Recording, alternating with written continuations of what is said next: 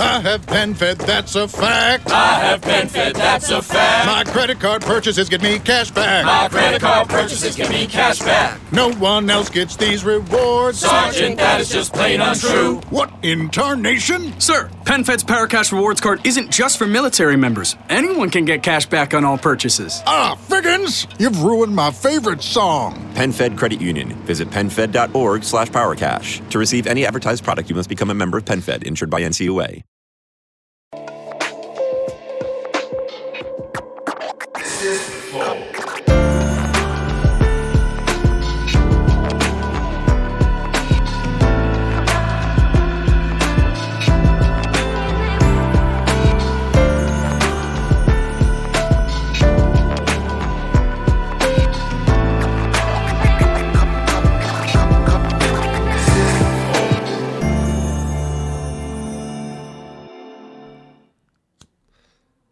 Salve, família, bem-vindos a mais um Flow. Aqui do meu lado tem o Monarcão, eu sou o Igor. Esse é o Flow.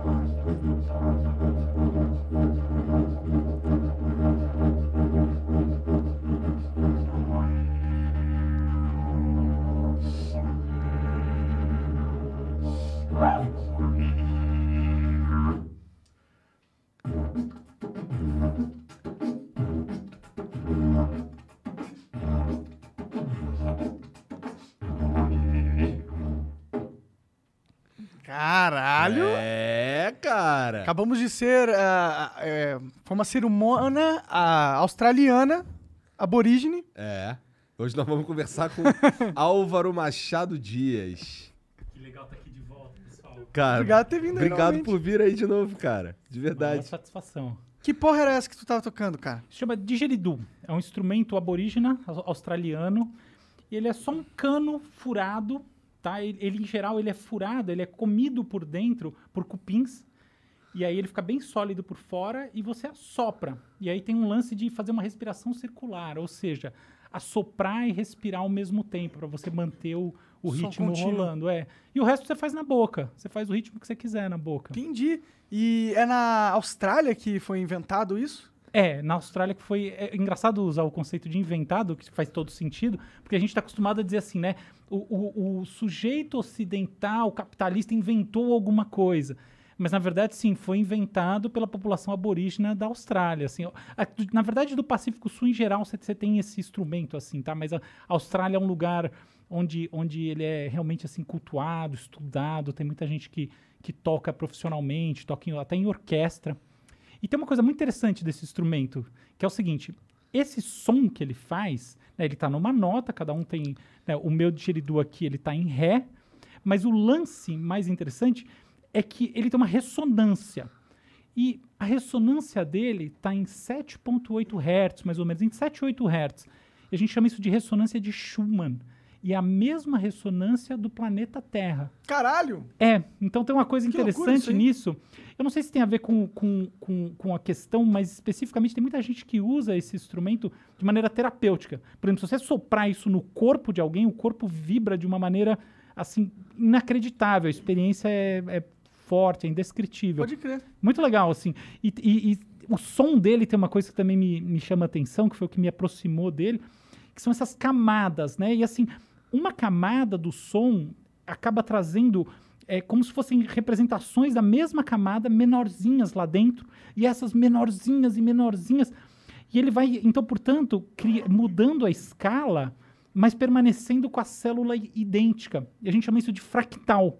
Então ele tem, ele é um som em fractal, ou seja, o som que ele faz durante um minuto é uma réplica do som que ele faz durante um segundo, que é uma réplica do, do menor compasso que você consegue extrair dele. Caralho! É, isso, é- isso dá uma coisa, a gente não sabe dizer direito o que é, mas sente um negócio diferente em função da- do fato de que os fractais são atraentes para nós, para os seres humanos em geral. Tá até uma história interessante que o, o Jackson Pollock, que é um grande pintor né, do, do- da, da primeira metade do século XX, que fazia aquelas pinturas abstratas, o cara que jogava tinta, assim, pintava com, com a tela no chão, fazia uma coisa maluca. E, e- muita gente ficava tocado por aquilo, não conseguia entender, nem ele. E, e depois, ao longo do tempo, foi, essa, essa arte dele foi sendo estudada e o que se compreendeu é que o que ele estava fazendo, na verdade, eram fractais. Na verdade, ele foi evoluindo ao longo do tempo e a pintura dele foi se aproximando de fractais.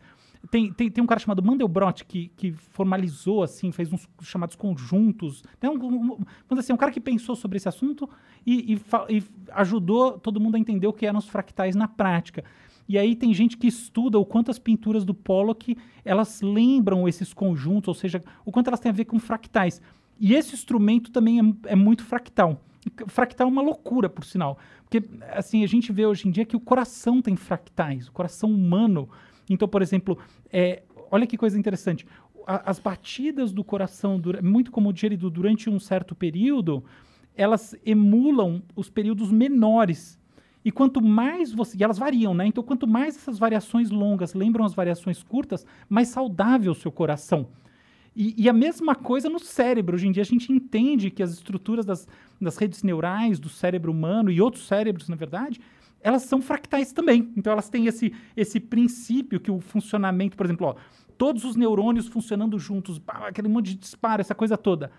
Isso é muito parecido com o que você vê num pequeno núcleo de neurônios conectados em qualquer área do cérebro. Por quê? Porque esse pequeno neurônio se espelha no grande sis- ecossistema biológico, porque o cérebro tem uma estrutura de fractal. Entendi. Muito legal, Mas né? é um pequeno neurônio que se espelha no cérebro ou se- o cérebro que se espelha no pequeno neurônio? Então, o interessante de fractal, essa pergunta é maravilhosa, é, é que as duas coisas são verdade ao mesmo tempo. A gente fala que os fractais, eles são livres de escala. O que quer dizer isso? Pensa numa árvore, tá? A árvore é um exemplo bom de fractal. A estrutura, a arborescência da árvore é uma arborescência que é idêntica do ramo. Se a estrutura do ramo gera a árvore, a estrutura da árvore gera o ramo, depende do caso, tá? Obviamente, na natureza, as coisas maiores, né, que são, tem mais células, mais complexidade, elas tendem, do ponto de vista eh, da filogenia, né, da, da, da história das espécies, vir depois. Mas não é sempre que é assim. Você tem uma série de, de transformações, então, árvores que, por exemplo, eh, são, tem, tem seus descendentes. A árvore, obviamente, sofre o mesmo processo seletivo que animal, né? Obviamente. Então, elas têm como descendentes, elas se derivam de árvores que não tinham ramificações. Então, as ramificações eventualmente vêm depois também. O que importa é. O fractal é essa coisa livre de escala, essa coisa, né? Essa propriedade. E, e- e é, e é maravilhoso, porque na natureza a gente está cheio deles. Assim, eu, eu acho que o exemplo que você deu agora é, é- é perfeito, porque a gente vê na árvore e outras coisas, mas essa sensação de que o pequeno vem do grande, ou o grande vem do pequeno, essa, essa- esse, esse sentimento do paradoxo, né? O que, que, que é simplesmente reflexo de que é um equilíbrio perfeito entre as duas coisas. Entendi. Porra, maneiro demais. Mas muito interessante esse negócio do- dos fractais eles serem, por exemplo, correlacionados à saúde da cabeça. Se o seu se as- Coração. é, se, É. os- se as suas ondas cerebrais funcionam em fractal, quer dizer que você é mais Você tá com- saudável. É. Isso, isso são estudos super novos. É óbvio que assim tudo que está na fronteira né, do conhecimento está aí para ser também é, desafiado e eventualmente em algum momento deixado de lado. Mas existem estudos sérios mostrando que, que, a, que a característica, né, o, o- vamos dizer assim, a saúde, sobretudo cardíaca, na verdade os dois, tá? Não é sobretudo cardíaca. Mas assim, tem, tem um estudo importante, tipo, bem publicado, mostrando saúde cardíaca e estrutura de fractal do, do, do, do que a gente chama de variabilidade cardíaca, tá? A relação entre a sístole e a diástole, tá? Essas diferenças das duas coisas, elas acabam é, gerando padrõezinhos um pouco, assim, arrítmicos, é com, com leves variações de ritmo. E essas leves variações num período pequenininho emulam aquilo que a gente vê num período mais longo. Seu coração não bate sempre igual, né? Inclusive ele muda durante o dia, a noite, etc. E é isso, e essa história dessas variações tem um- um- uma representação no- no na pequena batida e de fato aí Nossa você tem senhora, saúde. que pira. Caraca, que pira, loucura mesmo. Ó, antes de continuar esse papo, que já explodiu minha cabeça, diga-se de passagem, eu também quero saber como você conheceu esse negócio aí. e, é, passou Vou a contar com prazer. É, mas antes eu preciso falar do nosso patrocinador, que é o iFood. Então, se você tá com fome aí, precisa pedir alguma coisa e não quer cozinhar, Eu tô com fome. Eu também. Inclusive, vamos pedir uma pizza? Vamos pedir uma pizza. Vem uma pizza aí pra nós. É, então pede uma pizza aí você também, ou um hambúrguer, qualquer coisa. Se for a primeira vez que você tá, fi- eh, tá pedindo, você tem a oportunidade de pedir por 99 centavos apenas o primeiro pedido. Então, tá de graça praticamente, né? Tá de graça e a verdade seja dita, né? There's no free lunch, né? Então, tá de graça não. Tem os investidores estão pagando para você. Corre lá. É, aproveita e a oportunidade. É, apro- aproveita que os fundos de investimento estão pagando para você pegar esse negócio de graça. Quase de graça. Quase, 99 centavos. Então vai lá, não perca essa oportunidade. A gente já pediu o nosso. Peça sempre iFood, porque sempre salva. E é isso. Outra coisa, a gente tem os nossos membros. Sendo membro do Flow, você tem acesso ao nosso concurso de sorte. Todo dia a gente dá uma coisa nova pra vocês. É, a gente tá dando agora o gift. Quer dizer, a gente sorteia, né? É de concurso no concurso de sorte. É basicamente é isso. Tem o gift card Nintendo da nuvem, cenzão, tem o kit Up All. A pau. A pau, a pau, é verdade, eu sou retardado. É, é foda, muito legal. E tem também o headset Kraken Razer aí, já deu vasto. Já deu uns 80 que é headset Kraken já. É. Então, tá aí mais um aí pra vocês. Clique em participar ali se você quiser renovar seu Ah, Isso aqui é a televisão da minha casa que vocês estão dando lá? É um Lego, é um, É um Lego, videogame você de Lego. ah, tá. Então, achei que vocês Porque estavam... teve essa casa antiga assim. É, minha casa não, né, não tem muita não TV. tem TV, né? É, Pode então, crer. Faz sentido.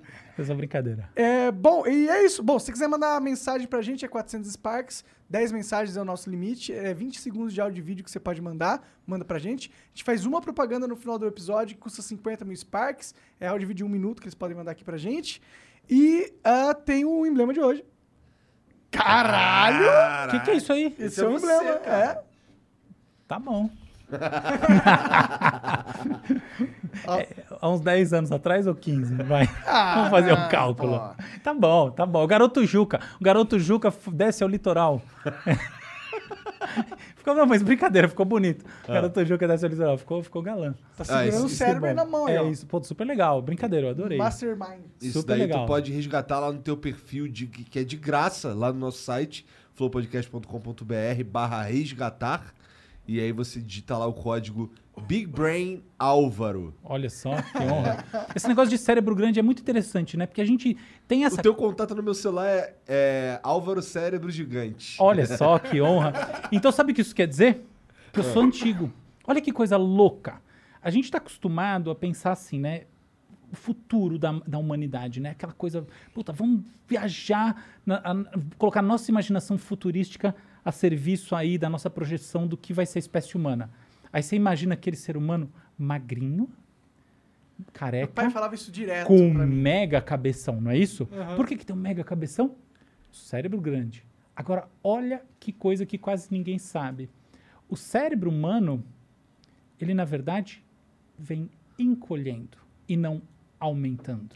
Sim, há 3 mil anos atrás, existe uma tendência hoje em dia é, né, na área da nessa área que faz os estudos de, de, de fósseis de cérebro e etc. Então, é uma área até difícil da gente nomear, né? Que, que área é essa, porque é uma área multidisciplinar, tá? Que tem, é, enfim, tem uma antropologia, tem uma biologia molecular forte, tem uma arqueologia fundamental, enfim, é um conjunto de áreas que vem se encontrando para fazer estudo de genoma, de, de- enfim, de, de fóssil.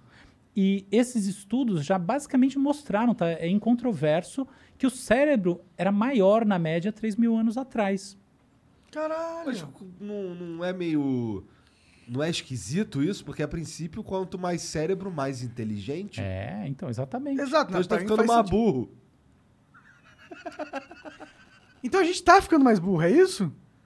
Olha só, não, não, a gente não está ficando mais burro. A gente está ficando mais dependente do nosso cérebro ampliado.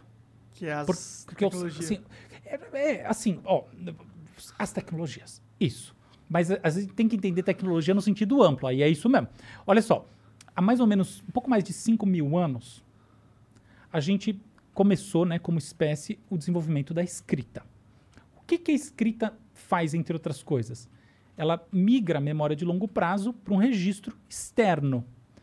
É nesse sentido que a gente está falando de tecnologias. A gente pode escrever a história da cultura através de duas grandes linhas.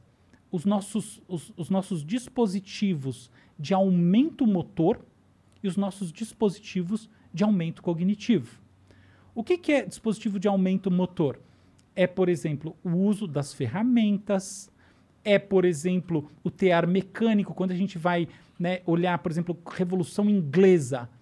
É uma revolução super cognitiva, tá? Super complexa. Mas o papo de uma máquina que gera produção se traduz pelo quê? Eliminação de braços. Então é nesse sentido. Século XX, mecanização da indústria. Braço. Por quê? Porque as coisas que a indústria estava produzindo, ela permaneceu produzindo. Ela simplesmente aumentou a escala, velocidade, reduzindo a necessidade de trabalhadores. Em outras palavras, ela não mudou a qualidade do produto, ela mudou o método de, de produção. E ela mudou eliminando trabalho no braço para colocar trabalho nesse braço. Beleza. Agora olha essa outra história. A gente inventa a, le a leitura, a gente é, aprende com a escrita. A gente, na verdade, começa registrando é, em cavernas, fazendo desenhos rupestres, essa coisa toda. A gente vai para os registros mais formais. Aí a gente inventa a calculadora. Como é que a gente inventa calculadoras? Calculadoras primitivas, o ábaco, tá? Então, é um negócio que tem mais de 4 mil anos, está surgindo na Mesopotâmia, na China, todo mundo de lugar mais ou menos ao mesmo tempo, tá? Então, surge esse, essa calculadora. Aí, a gente vai evoluindo como sociedade e olha o que a gente inventa, que coisa mais interessante. A gente inventa registros que permitem você conversar com pessoas que estão falando outras línguas, ou seja, a gente inventa a tradução, a gente inventa as correlações entre o que uma pessoa fala aqui, outra pessoa fala tal, e a gente começa a ampliar a nossa escala de entendimento. É assim que, por exemplo, o comércio depend, dependeu fortemente, né, foi, foi dependente num determinado momento dessa habilidade de, de, ter uma comunicação comum. Até uma coisa interessante, quando eu era criança, todo mundo acredita que é, todo mundo não, mas tinha aquela coisa do esperanto, né, que essa é a língua da É, o esperanto existe. Meu avô sabia falar esperanto. É, então o esperanto é um barato, é inglês. É em inglês? não é, tipo, é, a, é a língua, língua universal, é inglês. Ah, tá, é, realmente. É, então, é, esperanto é inglês. É. Então, não funciona muito você planejar e falar vai ser desse é, jeito. É. As coisas funcionam desse jeito. Não é, não, não é o córtex pré-frontal, é, é a sociedade se auto-organizando. Mas ok, tava lá. Então, essa coisa da gente aprendeu, né, os mercadores, a ter formas de se comunicar que tem uma certa universalidade, saindo da lógica de nicho, entrando em lógicas que são realmente de fusão social a gente vai evoluindo. Quando a gente olha, por exemplo, pensa bem, ó, aqui está a máquina a vapor, aqui a gente tem a, a, mecanização da indústria e tal. Nos anos 60, 70, sobretudo, o que, que a gente tem? O desenvolvimento dos computadores industriais e depois, a partir da metade dos anos 70, dos PCs, que não estavam chegando no público, estavam desenvolvimento, tá? Então, esse primeiro momento da coisa. E aí, o que, que a gente tem? A gente tem uma mudança de paradigma fundamental. Porque o nosso aumento agora não é simplesmente um aumento na capacidade de fazer aquilo que a gente fazia. É um aumento efetivo na produção de informações que de outra maneira a gente não faria, porque com todo o tempo, porque dado que o tempo é finito, nem com todo o tempo do mundo a gente conseguiria. Então você tem uma quebra de paradigma a partir dessa do que muita gente chama de terceira revolução industrial, que na verdade não tem nada de industrial, ela é informacional, que é essa coisa do computador.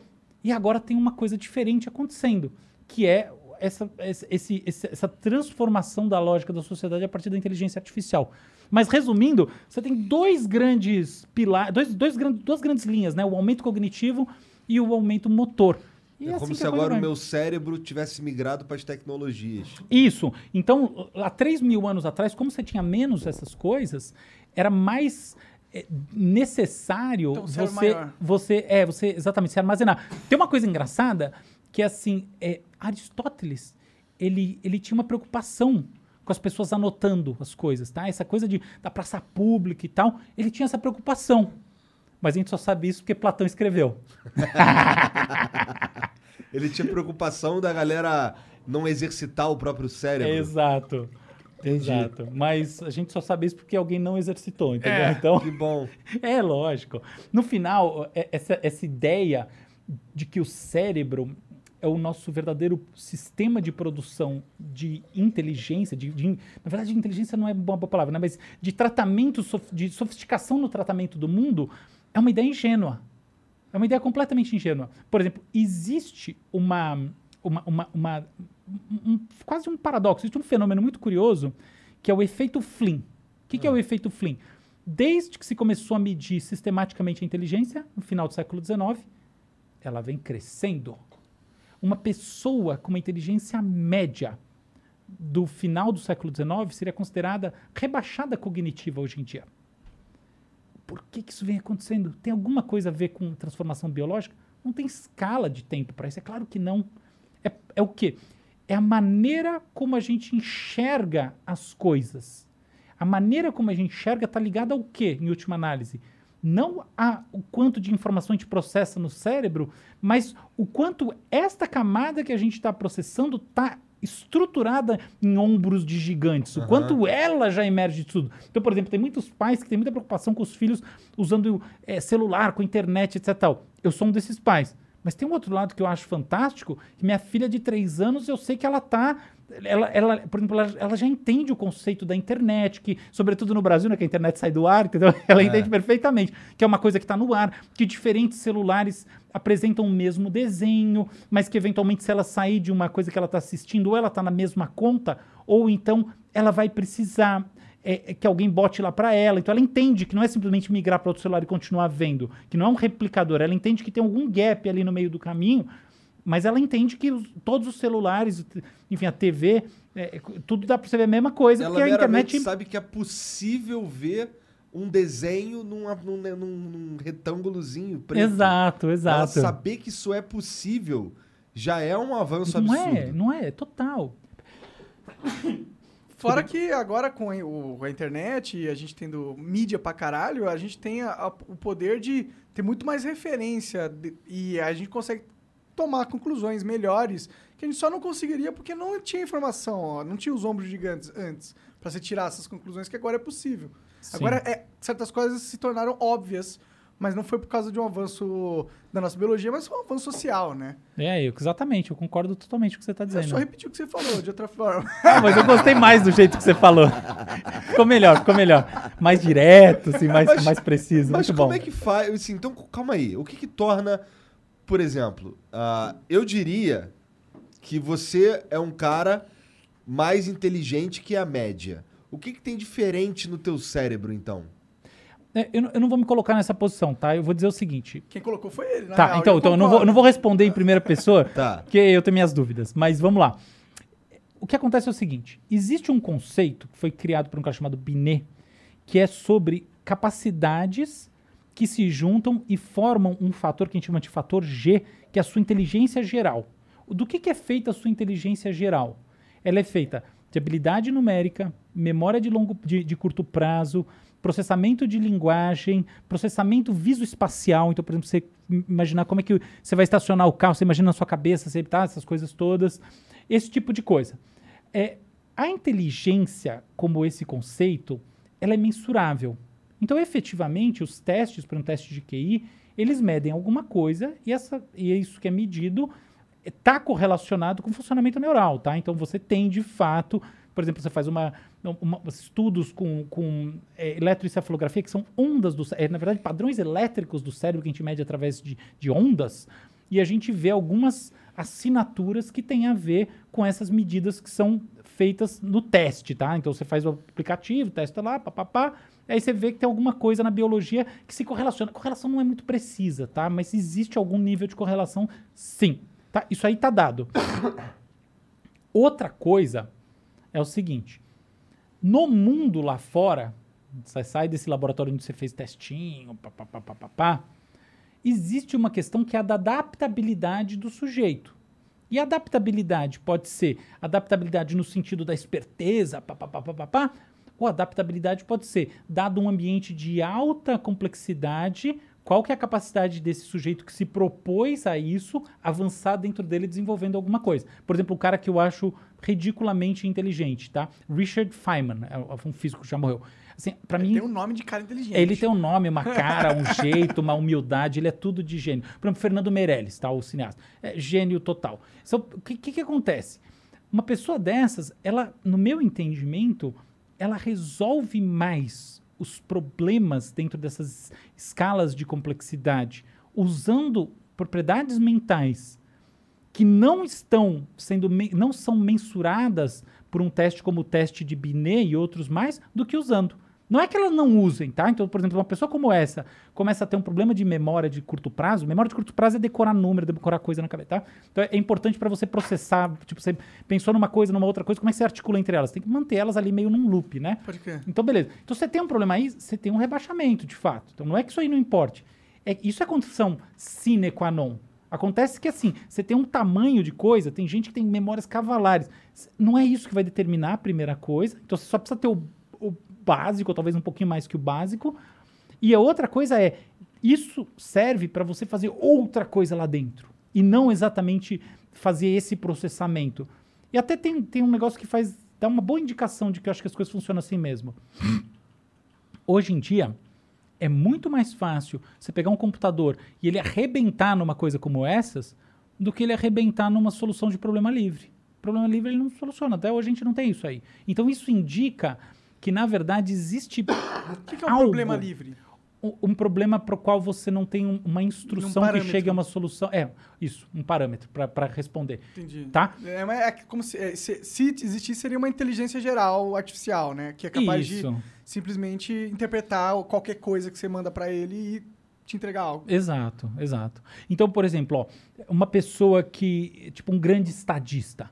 Um grande estadista, no final das contas, tem uma propriedade, vai ter uma propriedade em geral que é da acuidade decisória. Acuidade decisória, para mim, é um negócio assim absolutamente importante para essa tal inteligência no mundo real. E a gente chama, eu, vou- eu prefiro chamar isso de inteligência ecológica. Ecológico parece que você tá falando, né? Mas inteligência ecológica quer dizer, do mundo que, em que as pessoas estão inseridas, ou qualquer outra, outro ser que está inserido. Acuidade decisória. Cara, eu conheço pessoas com acuidades decisórias insanas. Insanas. A pessoa fala, não, aqui é estrategista de tomar decisão. Aí você pergunta para a pessoa, ela não necessariamente vai trazer para você uma resposta que reflete um pensamento 100% analítico. Você fala, ah, é porque ela é intuitiva. Pode ser, mas às vezes não é isso. Às vezes é outra coisa, às vezes ela é afetiva. Não, não, não quero, sabe? Não- não- acho que não importa isso. Até, até legal essa discussão, mas não é o que importa. O que importa é, não necessariamente ela pensa igual ao computador. Ela tem acuidade. Quer ver outra? A pessoa tem criatividade. Sabe qual é o melhor teste de criatividade que existe hoje em dia? Um dos melhores? Um teste de divergência. É assim, eu falo uma palavra, tá? Lua. O que você tem que fazer é construir, é me trazer uma outra palavra e fazer uma construção com ela que não tem nada a ver com lua. É o tá? Então todo mundo vai pensar, ah, uma palavra já está quase no prime, né? Assim, uma palavra parecida com lua para continuar, isso é criatividade? Não, é o oposto. Pensa na coisa mais diferente de lua que você consegue imaginar na sua vida. Caralho. Entende? É realmente complicado, né? É. Você vai pensando em coisas e fala, ah, mas tem uma ligação com Lua É. e tal, né? Aí Isso. você fala assim, abobrinha, foda-se. Abobrinha, interessante. Abobrinha, legal. Sabe como é que eu vou medir se a abobrinha tem mais a ver ou menos a ver com lua? Como? Porque eu vou botar todo, milhares de pessoas para fazer associação e eu vou medir as associações menos comuns. Entendi. Entendeu? O negócio é mais complicado do que isso. Então, no final das contas, o que, que um teste como esse mostra? Que a divergência de pensamento, ela, ela, tá, ela, ela é um dos princípios, tem vários. Criatividade tem a ver com esforço, criatividade tem a ver com informação, criatividade tem a ver com disposição emocional. Você está totalmente parado, você não consegue ter criatividade. Cri- Criatividade tem a ver com, com, no- com normatização, é um sobre normatização. Quanto mais você tiver sobre princípios normativos, menos é mais difícil ser criativo. Então, um monte de coisa. Mas tem esse negócio da divergência. Mas não tem nada a ver com teste de inteligência, esse tipo de coisa, entendeu? Então tá aí. Existe uma, uma nova linha de pensamento que quer meio que tirar um pouco do poder ou da credibilidade que os testes de QI têm. Uhum. Eu acho que é muito pelo que você está falando isso, porque ele realmente não mede todas as, as formas com que o ser humano pode ser bem sucedido na vida e, portanto, não é um teste de inteligência como inteligência geral, que é o realmente que a gente está querendo chegar, né? Inteligência como a capacidade do cara conseguir algo que ele se planejou a fazer. Exato, exato. Vai eu- medir as competências de forma separada. Sim. É, exato. E eu acho que a gente vive um mundo que, assim, é muito. Ele, é- ele é muito. Ele é muito duro nesse assunto, sabe? Então fica essa coisa. Por exemplo, pensa numa prova escolar. Cara, ó, um- uma, uma curiosidade, né? Que não, não, ela não é. Ela é só correlacional, ela não é de causa e efeito, mas é interessante. Você tem várias pessoas que fizeram coisas incríveis que têm dislexia. Isso é, isso é conhecido. Quer dizer que dislexia aumenta a chance de sucesso na vida? Não, não estou dizendo nada disso. Mas quer dizer que, que talvez não esteja escrito na pedra daquela pessoa que foi mal na prova de português, de história, de um monte de coisa, que ela, tipo, tá condenada a, a- a não conseguir atingir objetivos por uma questão cognitiva. Ao contrário, é tipo, contrário no sentido, não está nada dito sobre isso. A, pro- a prova é ecológica. Então, sabe, eu, eu vejo que muitas vezes as escolas, elas têm uma postura em relação à inteligência que, que é muito cartesiana, é muito dura. E aí, às vezes, sabe o que acontece? Você mata a criatividade, que é o pensamento divergente, você mata a cuidade decisória, você, a- você mata a vontade de fazer que conta demais, né? Para você estar bem na vida, eu acho que existem vários sucessos, né? Os principais são afetivos, né?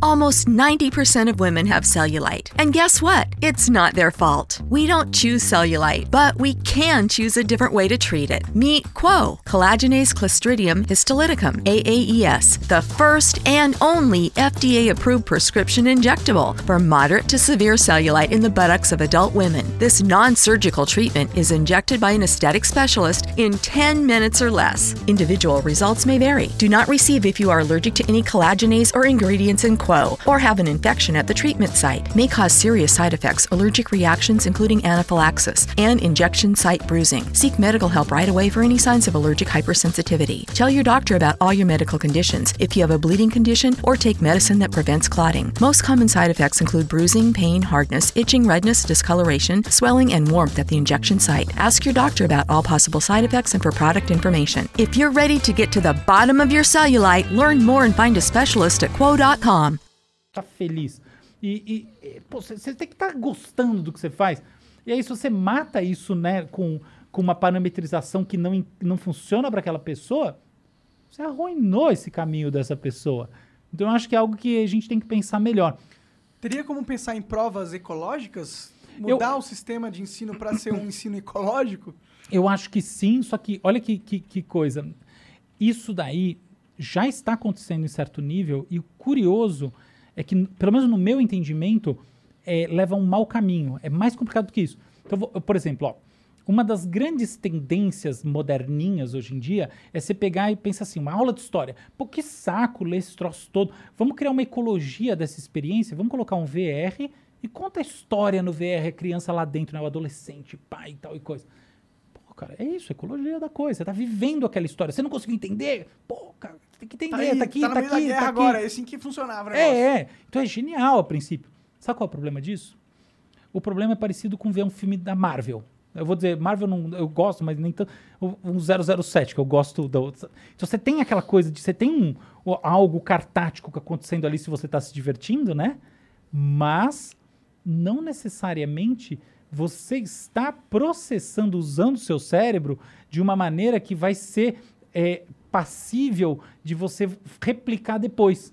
É o problema dos 3 mil anos atrás. Fazer uso do VR na escola é, lembra um pouco é, você hiperexplorar a tecnologia há 3 mil anos atrás, tá? enquanto você ainda estava nos primórdios dessa, do desenvolvimento da cultura como a gente conhece hoje, eliminando toda uma esfera de esforços.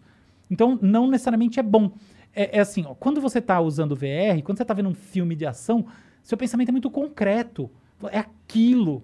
Quando você está lendo, você tem que imaginar. Então você usa áreas do cérebro e mais do que isso, você se coloca numa postura mais contemplativa em relação àquilo que acontece dentro da sua própria cabeça. Você, putz, nossa, que loucura. É claro que não é isso que acontece com a pessoa que odeia esse troço. Aí ela acha um saco e acabou. Mas quem tem essa oportunidade de imaginar, viaja, entendeu? Então tem um problema dessa ecologia que é você eliminar a imaginação da coisa, já que você dá a imaginação do ponto de vista sensorial. Então eu acho que tem um meio do caminho, tá? Eu acho que existe a necessidade de se fazer isso, mas eu acho que, sobretudo, o que existe é a necessidade da gente é não trabalhar mais só com o mesmo padrão de escola. Na verdade, já tem várias escolas que estão fazendo isso. Eu também não sou especialista em escola, né? Mas enfim, eu até eu, eu tô sabendo mais- isso mais por, por interesse pessoal, porque minha filha está na escola, fui estudar escola, tá? Então, eu vejo muito assim, que tem escolas que estão realmente pensando programas que, que são para desenvolver alguma coisa que, que é encontrar um, um prazer de fazer, um prazer É. de criar. Tu fez uma crítica aí a- ao uso de tecnologia, achando que só porque é tecnológico estudo, ele é Mais mais, eficiente. E, e que é uma falsa premissa. Exato. E eu concordo com você. Mas é, quando você falou é, nessa questão da ecologia do ensino e tal, eu já imaginei. Eu, eu- claro que a tecnologia estava na, meu- na minha imaginação, mas eu imagino uma, uma mudança não de tecnologia, mas de como as coisas são feitas, de como as coisas são.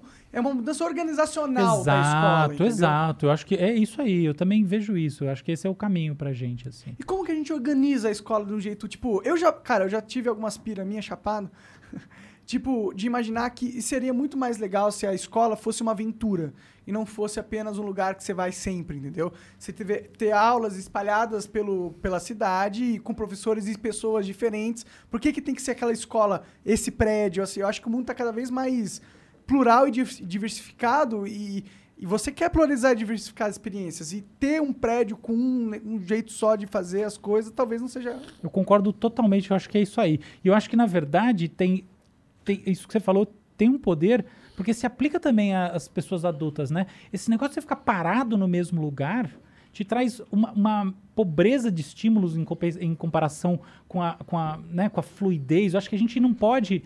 É, é muito importante você dar uma, sabe, uma circulada, assim, pelo mundo, assim. É, e é isso. No fundo, o mundo tem que ser seu parque de diversões, né? Total. E você torna a experiência escolar, que além de ser para você ensinar o jovem os clássicos e as coisas, e o avanço, o- os Shoulders of Giants, né? Pra, em vez de, a, a não, a- não só ensinar isso, é também uma oportunidade de você pegar a- o jovem, não sei se criança deveria sair em vários lugares em tal, mas um jovem e falar, ó, conhece a cidade, conhece as pessoas, vai em vários lugares e para ele vai ser tipo um- uma aventura, ele não vai se sentir preso, ele vai poderia escolher quais aulas ele vai, aonde ele vai, sei lá, mas É, isso que- é meio difícil. Eu acho que o governo não deixa algo assim acontecer. É, existe uma questão curricular, mas eu acho que também existe uma questão muito dos pais, né? Então, assim, por- primeiro que é um negócio caro, né, de fazer, mas imagina que dentro de um, de um ambiente que isso é viável, é, existe uma insegurança dos pais, né? Em geral, pai- os pais são muito, muito caretas, tem essa coisa, né?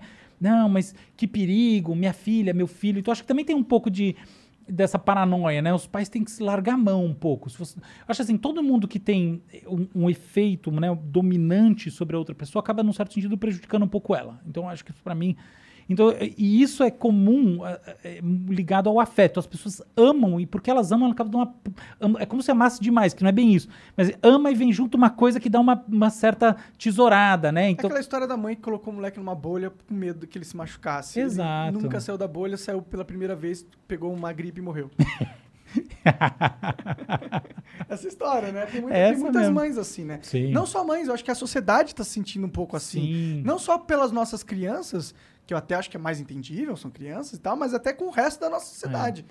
Existe Sim. uma parcela da sociedade que quer ser o pai e a mãe de todo mundo Sim. e quer meio que controlar com esse medo, mas quer controlar, quer dominar o que as outras Sim. pessoas podem fazer. Isso, isso é, eu chamo isso de intolerância à mudança. Elas querem a, a preservação do status quo.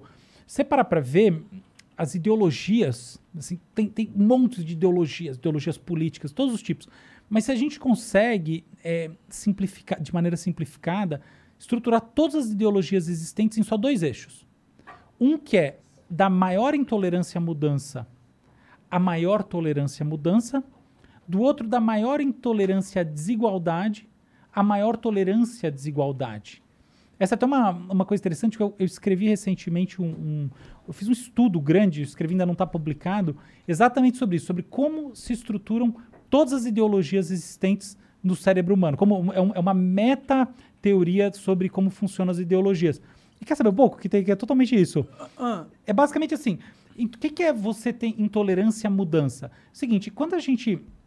A espécie humana, mais ou menos 12, 12 13 mil anos atrás, começa a, a- a se sedentarizar, começa a, a- o desenvolvimento da agricultura, você vai tendo uma transformação na sociedade em que os grupos vão ficando fechados, você tem o acúmulo do alimento, etc. Então, essas coisas todas acabam gerando um interesse em você preservar status quo. A preservação do status quo, ela é oposta ao que acontecia antes. assim. Então, a- a- a- os, os primeiros, no- nossos primeiros ancestrais surgiram no mundo há 2,8 milhões de anos. De 2,8 milhões de anos até 12 mil anos atrás, então o paleolítico, ele, ele é uma era em que você tinha grupos eh, nômades que não, que não armazenavam alimento. Então tinha uma coisa assim que. Então, nesses grupos, as, as coisas eram principalmente, não exclusivamente, horizontais, as relações. Entende? Então, e as pessoas simplesmente circulavam. Então, por que, que elas circulavam? Porque elas iam onde tinha alimento. E curiosamente tinham grandes mamíferos. Até uma curiosidade, a gente tende a pensar no, no, no homem da pedra, né? E na mulher da pedra, como seres agressivos, a gente vê no desenho animado. É o contrário. Tá? Então, essa agressividade que a gente imagina, ela começa a ganhar forma no Neolítico. Tá? E sobretudo através de uma mudança climática, que a gente sai do, do que a gente chama de Pleistoceno, tá? então numa era do gelo, uma era cheia de glaciações, não só gelo, tá? mas de flutuações de temperatura, que justamente era um negócio que não permitia você segurar, assim, tá? fazer o armazenamento, planejamento alimentar, para uma era de fixação do, do tempo. E aí você pode fazer agricultura justamente porque tem sazonalidade. Então aí as pessoas começam a ter essa coisa, se armar, se estruturar. As religiões, como a gente conhece dos deuses moralizantes, até esse momento, Deus só se preocupava assim, você, relação com um, um Deus, não tinha nada a ver com Deus olhando pra você, entendeu? É Isso uma é uma- troca. Tipo, eu quero algo, Deus. Não, você não tinha. pra você. Não. Não, era tipo assim, era a espiritualidade, por exemplo, tá? A espiritualidade é uma coisa que surge como experiência é, muito antes. Até, por exemplo, tem uma, tem uma, uma etnóloga, uma pessoa que estuda é, etologia, uma etóloga, desculpa, chamada Jenny Goodall, que estudou is- isso, isso nos, nos chimpanzés. Então, por exemplo, o chimpanzé tem o ritual da cachoeira, umas coisas muito interessantes. Da cobra piton. O que, que é o ritual da cachoeira? É, é o, chimpanzé? o, o chimpanzé. Tem, tem até um artigo meu na, na minha coluna lá no UOL sobre isso. O, o chimpanzé é maluco lá na beira da cachoeira fazendo um ritual espiritual, tá? Sério, isso acontece? É, ainda? sim, sim. Que E- da e hora. Será que tem imagem disso? Tem, tem vídeo. Pô, tem, eu- tem, tem um vídeo num artigo meu. Busca aí, busca aí. É, Como que ele buscaria o Jean se ele fosse buscar? Oi? Dos chimpanzés, em inglês talvez ajude É. mais. Chim- Chimps, ritual... É, chimp Ritual um, Python cliff. Snake. é, é, ou Waterfall. Qualquer um deles. Tem vários. Mas resumindo. Então, a gente não, não é bem espiritualidade, é forçar a barra isso, mas tem alguma coisa, um ah da natureza, tá? E, e- e os deuses, como a gente é, começa a entender depois, que são esses deuses que eles se preocupam com a nossa ação, o que uma pessoa faz em relação à outra. A gente chama isso de deuses moralizantes, tá? Os grandes deuses. Eles surgem nesse contexto, tá? Historicamente, tá? Não estou discutindo a crença de ninguém. Mas eles surgem nesse contexto de uma sociedade que já está organizada ali e que justamente começa a ter o quê? Qual que é o princípio nessa sociedade? Você começa a ter preservação, necessidade de preservar o status quo. Então, essa é a intolerância à mudança. Tolerância à mudança não é coisa ruim necessariamente. É assim, você tem lá, tem que arrumar, armazenar o alimento, papapá. Não é bom que se mude coisas que estão funcionando, né? É, tem esse negócio. Por outro lado, se você não muda, você não evolui. Então, é esse jogo de forças, entendeu? E aí, o segundo jogo de forças é o da desigualdade. Então, por exemplo, dentro do. na- na- no, no Paleolítico, as coisas eram muito mais horizontais, como eu falei. Até porque eh, os homens saíam para caçar. Então, a própria questão de quem é seu filho não era tão. não é tão clara quanto, era, quanto é hoje em dia. Então, as famílias nucleares eh, não eram tão claras. É uma coisa que é complicado discutir cada caso, porque tem exceções, mas na média tem isso. E aí Tem que chega. entender que era uma sociedade primitiva, né? Uma sociedade É primitiva, totalmente exato, diferente do exato. que a gente tá acostumado. Exatamente. E aí, qual que é o negócio? Quando ah, esses grupos começam a se organizar dessa maneira, naturalmente surgem hierar- hierarquias. São hierarquias principalmente masculinas. A lógica da guerra surge nesse contexto. Então aí você começa a ter o quê? Maior tolerância à desigualdade. Por que tolerância à desigualdade? Tolerância ao fato de que você investiu aqui para ter esse núcleo energético, alimentar, etc. E, tal, e outras pessoas não têm.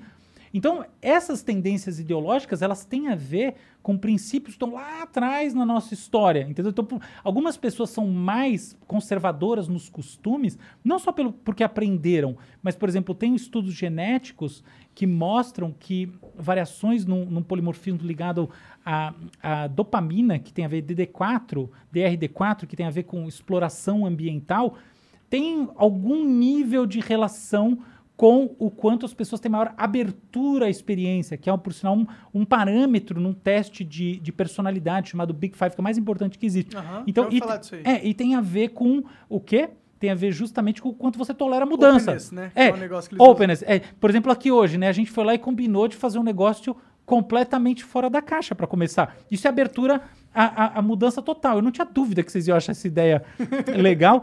E, e a proposta ela só surgiu por causa de um amigo meu. Preciso até falar que, eu, na verdade, eu passei no, num ateliê. Tem um amigo que tem um, ateliê de instrumentos musicais, que é o Zé Benedito, lá na, na João Moura. Zé Então, Benedito. Zé- é muito legal. E ele O é- ateliê, o nome é Zé Benedito? Não. eu não sei. É, Eu sei lá, é um amigo meu que, que tem o, o ateliê Ah, eu na queria dar uma João Bor- pro pessoal ir lá. Ah, é o melhor ateliê de percussão em São Paulo, com Tá. certeza. Ah, então já, tá. É, sei lá, não é propaganda. eu tô falando porque eu passei lá e peguei isso aqui porque eu quis levar pra minha casa. Eu falei, pô, já que eu vou pra São Paulo, que eu moro na- depois da Igreja Viana, né, no, no, no mato ali. Então, eu passei e aí eu tive essa ideia no caminho, não, não ia tocar nada. Então, foi uma coisa que é, veio, é, é, e veio da, da, da perspectiva, a troca, do fato de que vocês têm muita abertura e experiência. Né? Vocês, putz, eu sabia que vocês iam achar engraçado, divertido e pronto.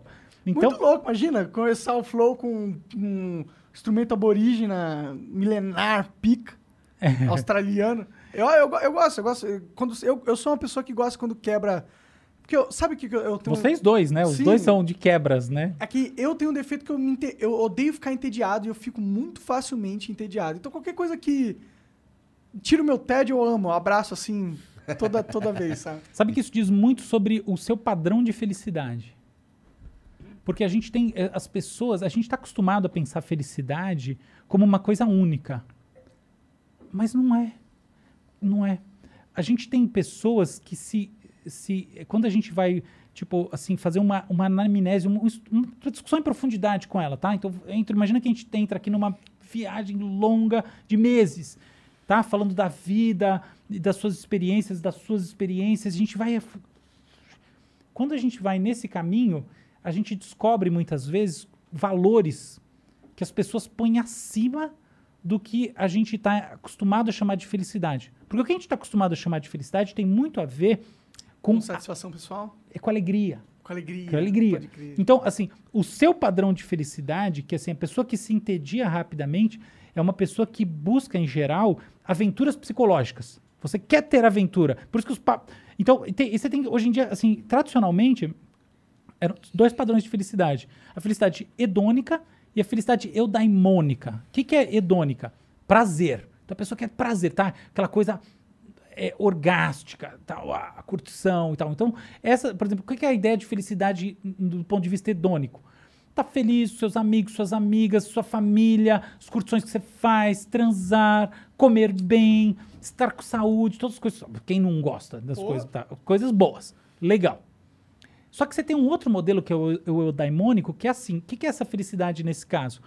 É você é, ter um senso de realização, de missão. Então, por exemplo, quase todo mundo que tem. Manda ver.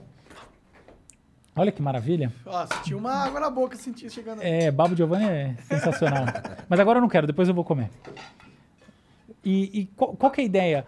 Por exemplo, a pessoa que tem uma missão, então ela, ela sente que realizar essa missão, caminhar dentro de, um- de uma coisa que ela acredita, ideais e tal, são fundamentais para ela. Quase todo mundo tem as duas, tá? E é engraçado você falar dessas duas, porque eu vejo que hoje na sociedade a gente tem um problema justamente com essas duas. No sentido que Lógico. o a primeira delas, que é a causa do sexo, drogas e outras coisas mais, a sociedade já entendeu e, e abraça ela. Mas é como chega na segunda parte, que é essa do propósito, de você se sentir satisfeito com o que você faz, assim, metafisicamente. Não é tido como, ah, cara, que tu, tu não tá perseguindo a felicidade, É. tu tá só trabalhando, tu tá só fazendo não sei o quê. Exato. E outra, é mais Muito bom difícil você falando. encontrar isso, essa felicidade. Muito porque você tem que bom. encontrar o seu propósito antes. Mas é muito bom o que vocês estão dizendo, mas é tão verdade que dói. É isso aí. Essa eu acho que é uma grande, miss- grande missão é, na vida de muita gente. Tem gente que não tem mesmo e pronto, tá? Eu Maneiro acho conversar com o Álvaro que a gente, a gente fica se sentindo inteligente, tá ligado? Não, cara, você, eu, eu, eu vou Vai ser, contaminando, né? a não, gente? vou ser sincero,